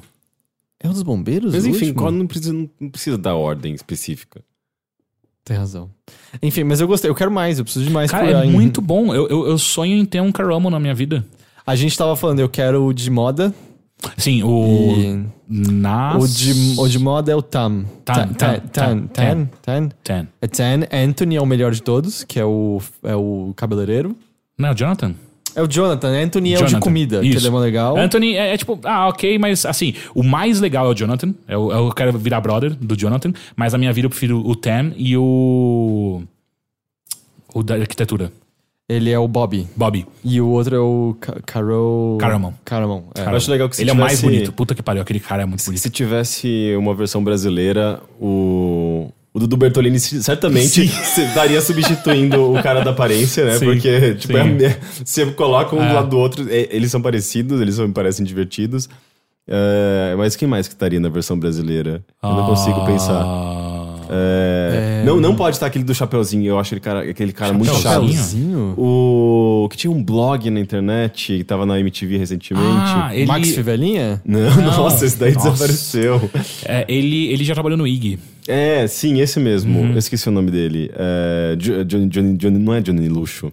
É, É? Não, É? não é Johnny Luxo. Johnny Luxo é um DJ. É, Nossa, tinha uma amiga minha que odiava esse cara. ah, esqueci agora. Nossa, eu não, eu não tenho a menor ideia de, de ninguém, assim. É, eu não conheço eh, ninguém. Mas o do Bertolini estaria. É, mas eu não sei. eu- é que eu, eu- eu, de vez em quando eu assisto uns programas na, na GNT eu acho muito parecido, sabe? Ah, tá. Ah, Mas sim. ele é aqueles, a personalidade deles, né? É o que faz. É, legal. não, isso sim. Mas eu, eu continuo achando. Eu, eu, eu gostei do que eu vi, mas não é aquela coisa tipo, ah, eu quero chegar em casa Ah, pra eu não sei, assistir. eu, eu devorei, eu quero mais. Eu também. É, eu é assisti em um, dois dias. é um programa tão feel good, assim. Ah. é. Às vezes você só precisa de- disso. Ah, mas não, e no episódio do, do comediante, Ah. quando ele. Eu não sei se. No final, quando ele consegue fazer uma coisa, a reação do, do Jonathan com as pernas pra cima, Sim! que ele conversa com uma garota, ele, ele vai conseguir um date. E ele, tipo, ele reage, tipo, tá todo mundo muito animado se ele vai conseguir conversar com a garota não. E aí, quando rola a conversa deles, o Jonathan joga as pernas pra cima. É a melhor reação. A gente não conseguia parar de gargalhar dele, né? É muito bom, é muito bom. O, e o Jonathan, é, a, a, a minha namorada, a gente assistiu junto e, e ela começou a seguir o Jonathan em todas as redes sociais absolutas. É, eu tava querendo ver se eles têm Twitter É, ou coisa do e tipo. assim, ela falou que o Instagram dele é maravilhoso. Ah, ela me mostra algumas vezes algumas coisas que ele, que ele faz tal. É muito engraçado. E ele tem um podcast. Ah, de E- quê? Sobre o quê? É, então, e, e a- segundo a Bia, é, é legal o podcast que é. Ele. Não, é- não é sobre aparência nem nada, é tipo, ele tem dúvidas e aí ele vai atrás de especialistas pra sanar essas dúvidas. Ah, e elas, elas vão ah, de todos os temas possíveis, tipo, desde por que, que a gente. Por que, que o, o, o, o- o maluco lá mandou o carro, o carro pra, pro céu lá, o Tesla, ou até tipo, por que, que pessoas são pobres. Tipo, ele fica fazendo perguntas pra especialistas. Não Nossa, escutei. essa faceta não aparece é, no pois é, pois é, é. Então é isso. É isso. Então vamos para os e-mails que você pode enviar para bilheteria@overloader.com.br ou então pelo nosso Facebook. Entra lá, manda uma mensagem pra gente, mas deixe claro que pra qual dos podcasts você tá enviando essa mensagem, seja bilheteria ou Mothership. No caso, a gente só vai ler mensagens do bilheteria.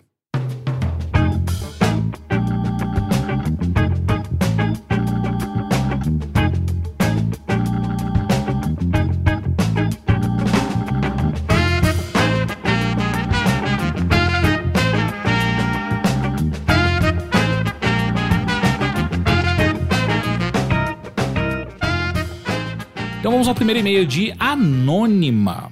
Caros bilheteiros, bilheteiros, gostaria da opinião de vocês, três homens sensatos, sobre a minha situação. Hum, é.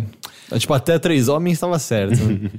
Tenho 27 anos, namoro há 4, o máximo que já namorei na vida. E venho há mais ou menos um ano, tendo muita vontade de ficar com outras pessoas.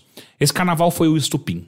Me vi em duas situações em que estava bem doida e sendo chegada por pessoas com as quais fiquei querendo muito me envolver, mas brequei em cima da hora, porque pegar pessoas no carnaval não faz parte do meu acordo com meu namorado. Eu sou muito apaixonado por ele. Ele é tudo que eu posso querer em um parceiro pra vida. E quando eu vislumbro as possibilidades de terminarmos, para que eu possa ficar solteiro e dar vazão a, a essas minhas vontades, eu sei imedi- imediatamente que me arrependeria muito dessa decisão.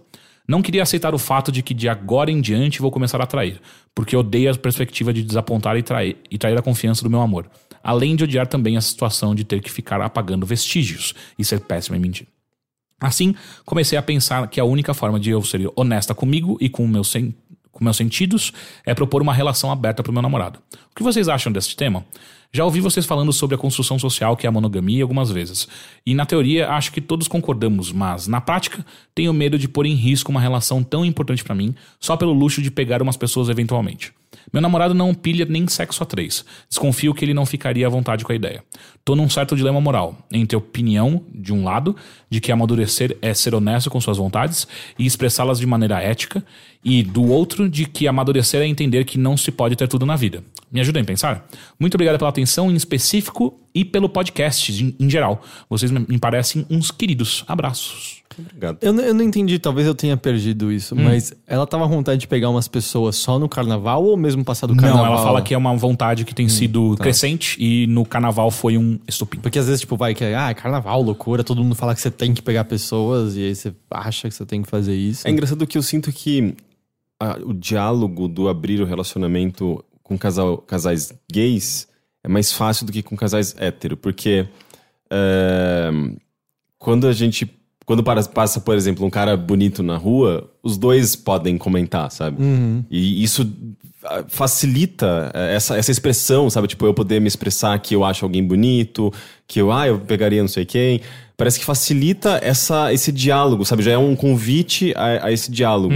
Eu não sei se, se em casais héteros é, é um pouco mais difícil. É, e eu fico disso. imaginando também que tem toda uma questão de. Ah, não sei, todo como pinta assim a ideia de, tipo, ele imaginar ela com outro cara e do tipo, ah, o que socialmente as pessoas acham que isso representa. Tanto que não é à toa que se você vai, tipo, pra parte bem nojenta, escrota de, tipo, man babies da internet, o xingamento número um é cuck, né? Que tipo, tem totalmente relação, relação com isso. Agora, eu não sei, a situação é super complicada, porque, tipo, ele não quer nem homenagem, assim, sabe? Do tipo. Ele não tá nem disposto a pensar numa terceira pessoa, mesmo que seja com ele. com junto. ele envolvendo. E ela nem falou se ela tava falando de um cara ou de uma Ah. garota, sabe? Aham. Porque também tem isso. Eu imagino que pra um cara, tipo, um outro cara no homenagem é mais complicado do que. Ah, tempo, eu acho que você fez a coisa certa em não Sim. trair, em não, em não fazer nada disso. O foda só que eu sinto é que abrir esse diálogo, e mesmo que ele fale não, Você abriu uma porta. é, vai ficar muito estranho depois, certo? Porque na cabeça dele vai ser muito.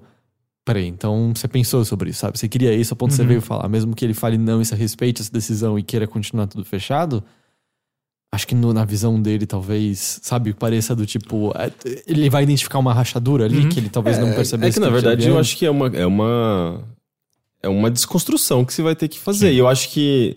Que é dissociar desejo de amor. Exato, porque vocês têm uma coisa muito forte, vocês têm um companheirismo, vocês têm uma amizade, uma, uma- um, um, sabe, um amor, amor concreto entre vocês.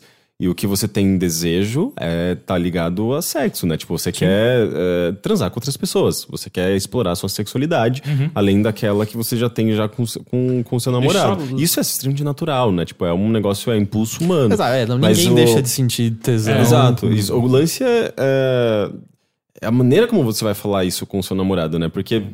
E lembrando, ela tem 27 anos e eles estão juntos há 4. Então, E- desde os 23 anos. Mas isso é bom também porque 27 é bastante, é é. é bastante tempo que eles estão Sim, juntos. sim. Eu acho que eu imagino que eles tenham já uma facilidade de diálogo, de, de, de conversas, porque, sabe, tipo, eles são praticamente casados, sabe? Tipo, é nesse, é, com, com, com esse tempo de. 4 anos vocês se conhecem muito. É, vocês têm uma intimidade, vocês têm, sabe, tipo, acho que uma facilidade de diálogo. Então, eh, isso poderia surgir de uma, de uma forma meio natural, assim.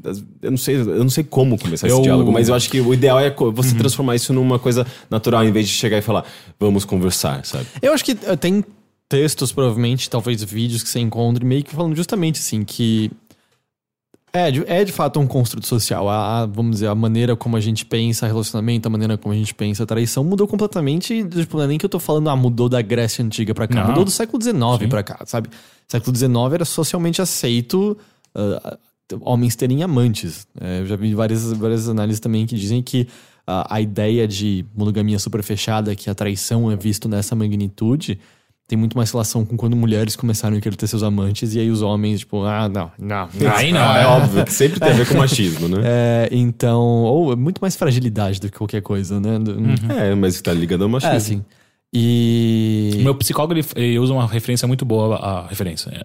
Ele, ele diz que monogamia foi é monogamia e, e o amor romântico como a gente enxerga hoje em dia é muito um construto de ah, como é que ele qual é a é, Disney e ah, poeta romântico inglês Byron? Byron Ah, não, sim, É, de fato. romantismo. É, exato. A idealização de amor romântico que a gente tem nasce no romantismo, mas ela é sedimentada muito por coisas, marketing mesmo no século XX e Disney. tudo mais. É, é, tipo, é um a gente construto. cresceu, né, Exato, é um construto e eu sinto que qualquer adulto saudável entende que essa visão desse amor romântico perfeito, ideal, existe. não, não existe. E ainda bem, porque, meu Deus, que coisa tediosa se fosse, se fosse dessa maneira.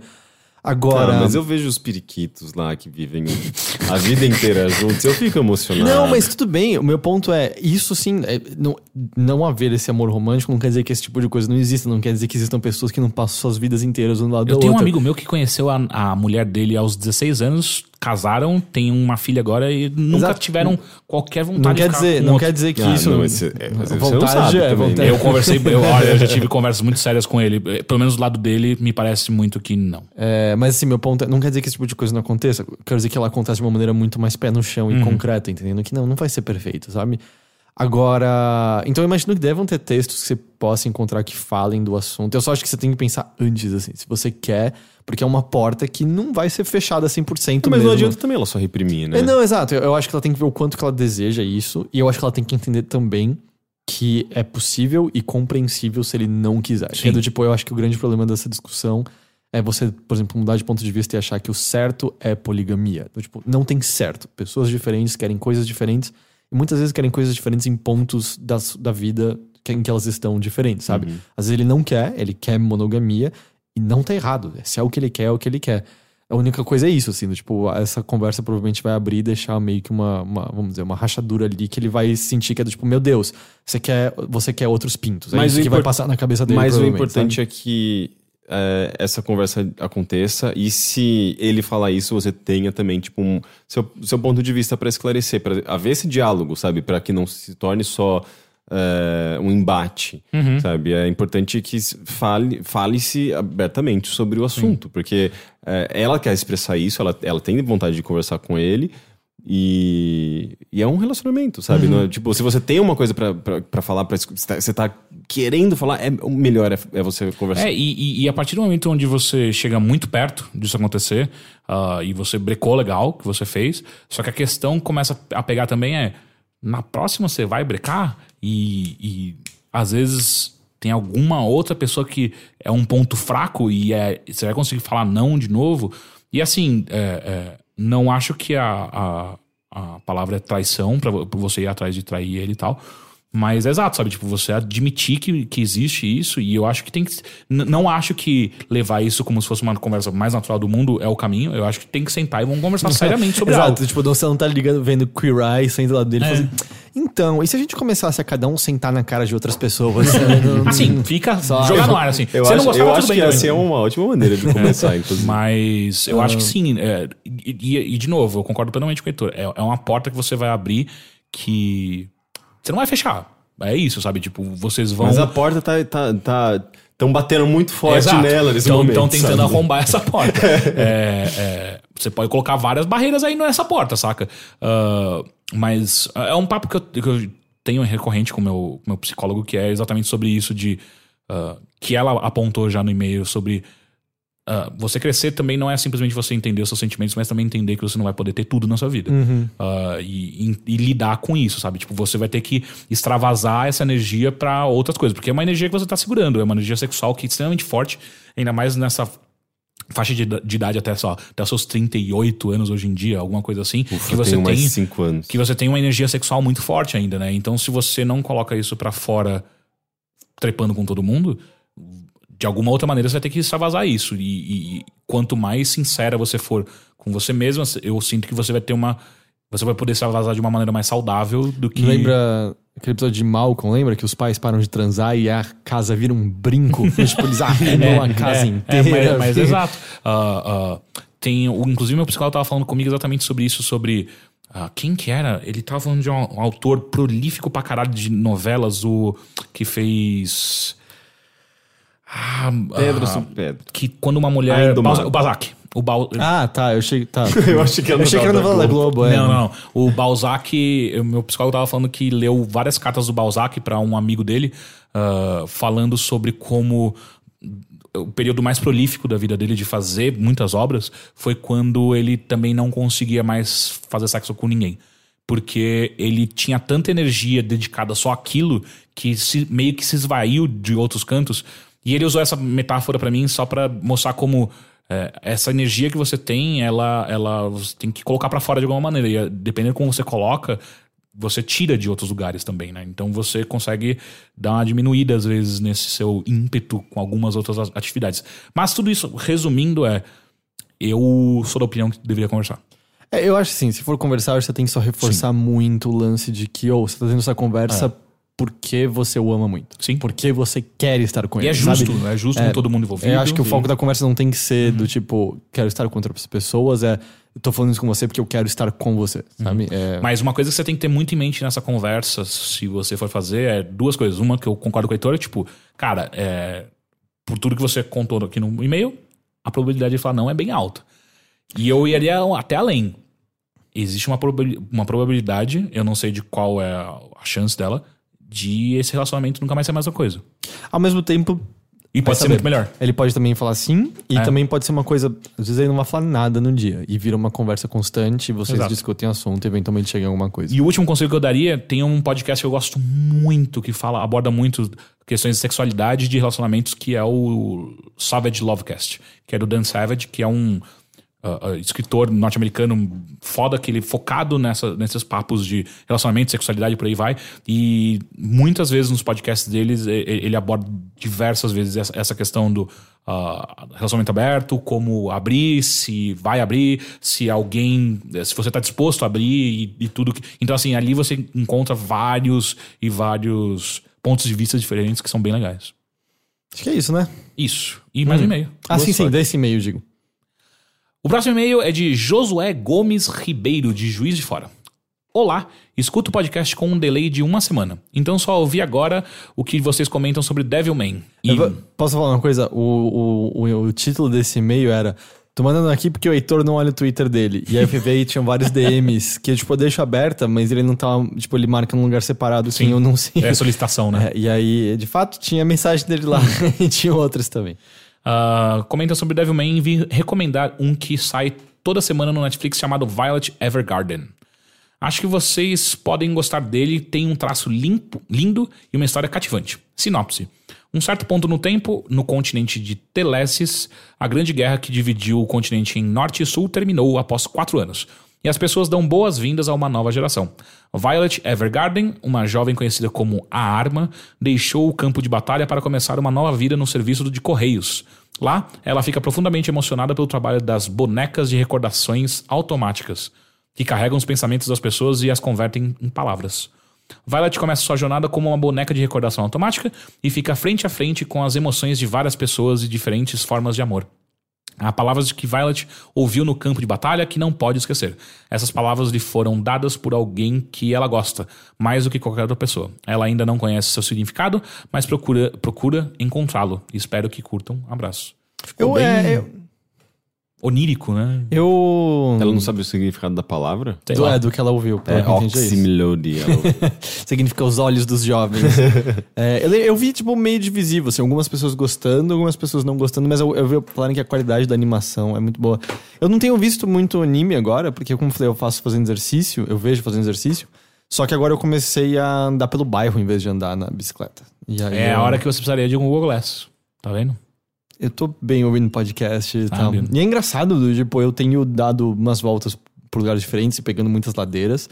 E o tempo que eu acho que eu passo andando é mais ou menos igual, só que eu volto com as pernas muito mais destruídas do que eu passo na bicicleta. É que eu acho que ah, os desníveis da calçada, essas coisas, elas forçam mais. e eu pego até. uma ladeira e aí eu subo a ladeira e aí eu desço e subo ela três vezes, pra, porque eu acho que se eu ficar só no reto... Agora não- o próximo passo é começar a correr devagarinho. pode ser. Por que você não vai num, num, num shopping e fica subindo e descendo as mesmas escadas Porque, rolantes? de verdade, eu acho E- bem mais e- gostoso... E, ao contrário. É bom tomar sol. Eu, eu percebi, é gostoso ver a rua, movimento. é, uma- é, quando é terça, eu passo na feira. E eu, Ah, que da hora. É, é, É, eu não é poderia, legal- eu queria parar pra comer, comer pastel. é, então eu não como pastel porque fritura nesse nível eu só de vez em quando. né? E é bom também pegar ruas diferentes, fazer caminhos diferentes, É, né? Tipo, exatamente. E você descobre umas coisas do bairro que você, Uhum. uau, eu moro do lado disso, eu nunca tinha visto. É demais. É, É, e demais. eu não vou, sabe, o ponto inteiro é perder um pouco de peso e cuidar do colesterol. Eu vou comer pastel, sabe? Com caldo de cana. Vamos ao próximo e-mail, então. é o último de hoje. Último de Anônimo. Olá, overfofos. Eu normalmente diria meu nome e que tenho 20 anos, mas fico mais confortável se esse e-mail fo- fosse anô- anônimo. Acompanho vocês fielmente desde a saudosa época do Games on the Rocks. E admiro bastante todo o esforço de vocês para criar o Overloader. Pretendo ser apoiador quando tiver uma renda, alguma renda fixa. Envio esse e-mail para vocês, seres evoluídos e com mais anos de experiência de vida do que eu, para ter algum insight do que fazer na minha situação. Há seis meses atrás conheci uma pessoa muitíssimo especial para mim. Nós criamos um vínculo muito forte e foi romance desde o primeiro dia. Hoje nós namoramos e nossa relação sempre foi a melhor possível. Sempre resolvemos os nossos problemas discutindo, discutindo eles e tudo sempre fluiu muito bem. Mas de umas quatro semanas para cá, simplesmente paramos de fazer sexo. Ela diz que não, se- não se- não sente vontade e fica bastante mal com isso, por não sentir vontade. Já conversamos algumas vezes sobre isso e não encontramos solução. Só ficamos bem tristes pelo medo disso desgastar a relação e algum dos dois se afastar. Já tentei criar novas experiências sexuais, brinquedinhos e tal. Eu sou bem liberal, gosto de fazer tudo. Mas não sei se o problema é esse. Sempre tivemos ótimas transas. Para ambos, ah, isso nunca ficou a dever. Inclusive, a última, a última tinha sido bastante boa. O que me fez pensar que o problema não era de desempenho. E nem algum trauma, pelo menos comigo que eu saiba. Sugeri que tentássemos uma homenagem ou algo do tipo, até abrir a relação se fosse o caso. Mas a pessoa não quer isso. Ela diz que não está com vontade de ninguém fora eu. Então, teoricamente, o problema não seria especificamente comigo. A questão é que, por causa dessa situação, tenho me sentido bastante triste e com baixa autoestima, com uma sensação de incapacidade. E com medo de isso atrapalhar nossa relação. Ao mesmo tempo, eu tenho certeza que a pessoa me ama bastante e que isso pra ela, segundo ela, não atrapalharia na relação, apesar dela saber que não faz bem pra mim. Eu tentei me esforçar mais do que, do que eu sempre fiz na relação pessoal. Inventar coisas novas e tentar ser uma pessoa melhor do que eu já sou com ela. Mas continua a mesma coisa. Para o psicólogo, não penso que ela. ah, para o psicólogo, não penso que ela iria. Provavelmente só ficaria ofendido com a sugestão. Eu também não tenho essa necessidade tão grande de transar, mas é pela sensação dela não sentir mais tesão em mim. Eu sempre fui bastante inseguro e apesar de trabalhar isso, numa situação dessa eu não sei como proceder. Devo continuar só esperando sem colocar pressão sobre isso ou tentar conversar que isso está fazendo mal pra mim, coisa que deixaria ela mal. Não sei se foi uma pergunta porque não colocou, enfim. Ah, sei que ainda é muito recente para dizer isso, mas não sei se estaria disposto a ter uma relação com alguém sem fazer sexo nunca. Por outro lado, ela é uma pessoa que eu amo muito mesmo. Talvez o maior amor que eu, que eu já tive. E estou disposto a tentar de tudo por ela e pelo que nós temos, que eu acho muito especial. Não é algo que eu vou ter qualquer dia na minha vida. No mais, é isso, pessoal. Um cheiro na cabeça de todos. Um cheiro na cabeça de todos. Na cabeça, não é nem, nem no cangote. não, o cheiro de cabeça é tipo sua tia dá em você, sabe? É, é minha tia que mandou esse e-mail?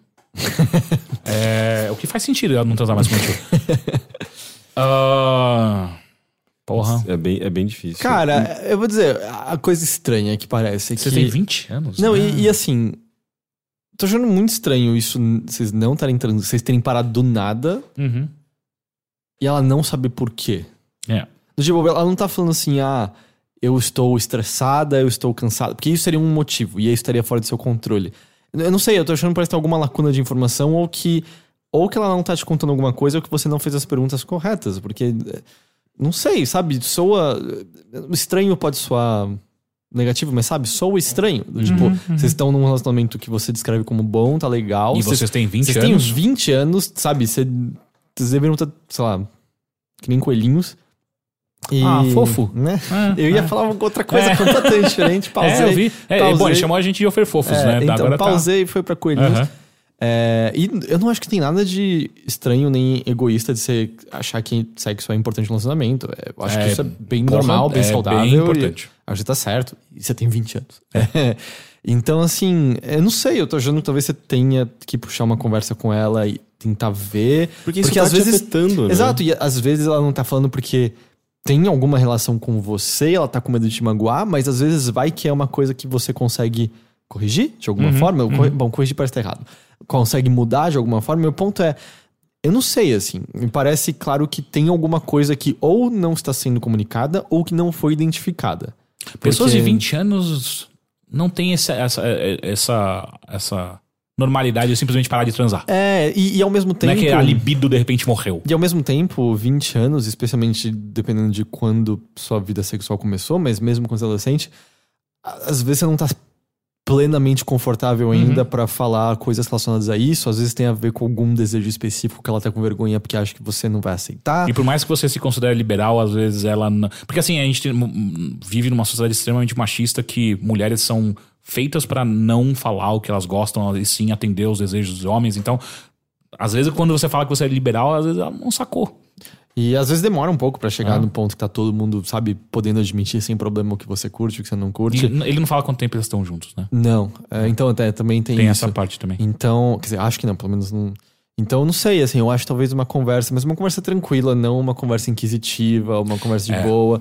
ah, só pra, só pra, tipo, sabe, você querer entender. E eu acho que eu também é ok deixar claro que é importante pra mim, sabe? Sim, é sim. Porque. Porque é. Porque você Não tá ficar claro é. pressionando é. é importante, mas ao mesmo tempo não falar nada é pior ainda. Porque me soa, é, me soa estranho você não ter Ah. ideia do motivo, E- sabe? e- não é, e- ah, o pai dela morreu e ela tá mal, Ok, sabe? é. Pô, E compreensível. não é nem só que é importante porque, ah, você é um homem, você tem que fazer sexo, eu tenho vontades, eu tenho desejos. Você tem desejo por ela, sabe? Tipo, Sim. você tá com, com ela, ela vai te despertar tesão, sabe? Tipo, você tem vontade de. É intimidade isso, sabe? Tipo, você tem vontade de tocar nela, você tem vontade de expressar esse, esse, a sua sexualidade com ela. E, e isso, isso liga, isso, isso forma um, fortalece a união. E como a gente tava falando no e-mail anterior, é, energia sexual é uma energia extremamente forte.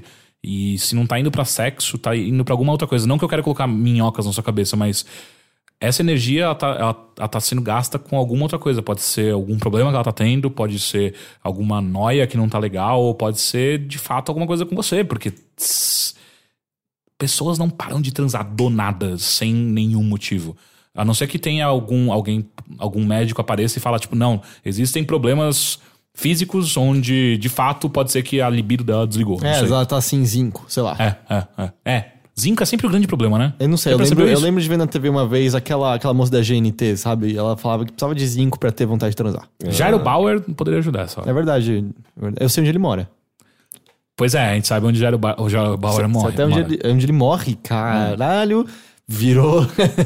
virou. Meu advogado falou pra não falar sobre isso. Ok, ok. Ah, bom, você nunca viu Jairo Bauer há um tempo. Eu não vou dar esse nome pro podcast porque seria mórbido, mas onde Jairo Bairro. Onde Ja- Bairro.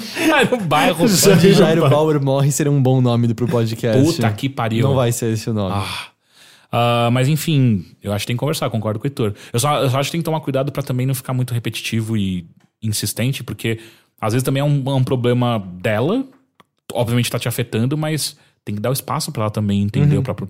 Então é, é delicado, não é, não é fácil. Mas eu acho que não dá pra você levar isso, porque. Ignorar. É, É. do tipo, ah, não, vai, você não sabe se vai durar mais um mês, mais seis meses. do tipo, eu não acho que o relacionamento de vocês se sustenta a longo prazo se isso não, não for resolvido. Sim. Transar é importante.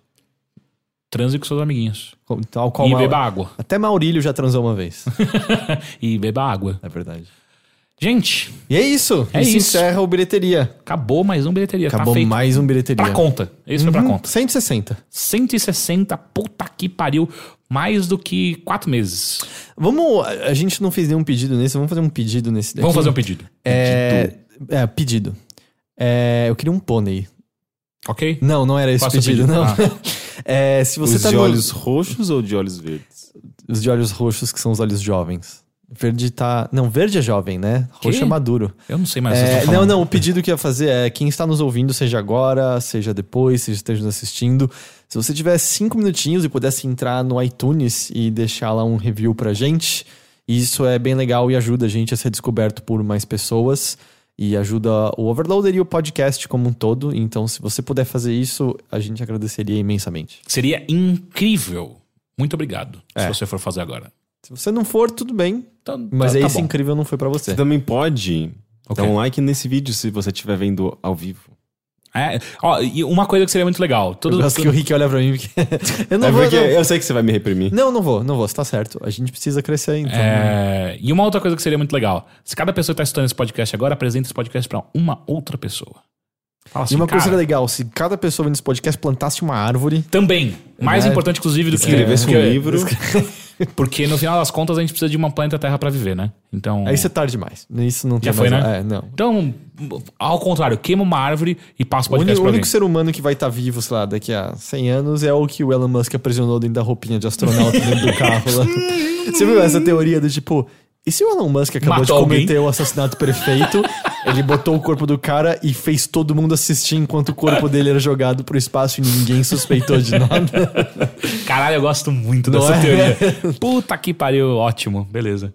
Ah, então é isso, gente. Obrigado a você, ouvinte nosso de toda semana. Obrigado a você que está nos assistindo ao vivo agora, que nós transmitimos todos os nossos podcasts ao vivo no YouTube.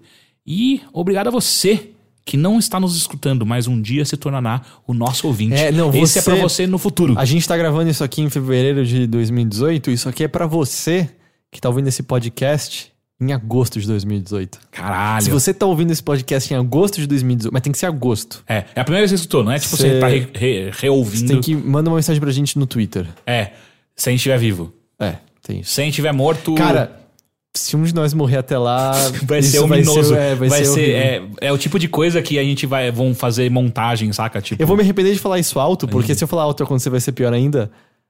Se o Jairo Bauer tiver morto lá. isso vai ser tipo. Vai ser, eu vou me sentir mal de verdade. vai ser tipo aquel- aquelas coisas de Simpsons previram isso, é, né? vai ser É, Overloader Preview. É, é. Só coisa horrível. Bom, enfim. Tchau, gente. Tchau. Ô, Jairo, toma cuidado, hein? Não foi uma ameaça. É não isso foi que uma eu ameaça. Não foi uma ameaça. Puta, é assim, que, eu- é assim que eu vou preso, né? É assim, é assim que o podcast acaba e eu vou preso. Cacete. É assim, vamos cortar só essa, fa- essa parte. Agora que eu acho, cuidado com o Teixeira, de verdade, cuidado com o Teixeira.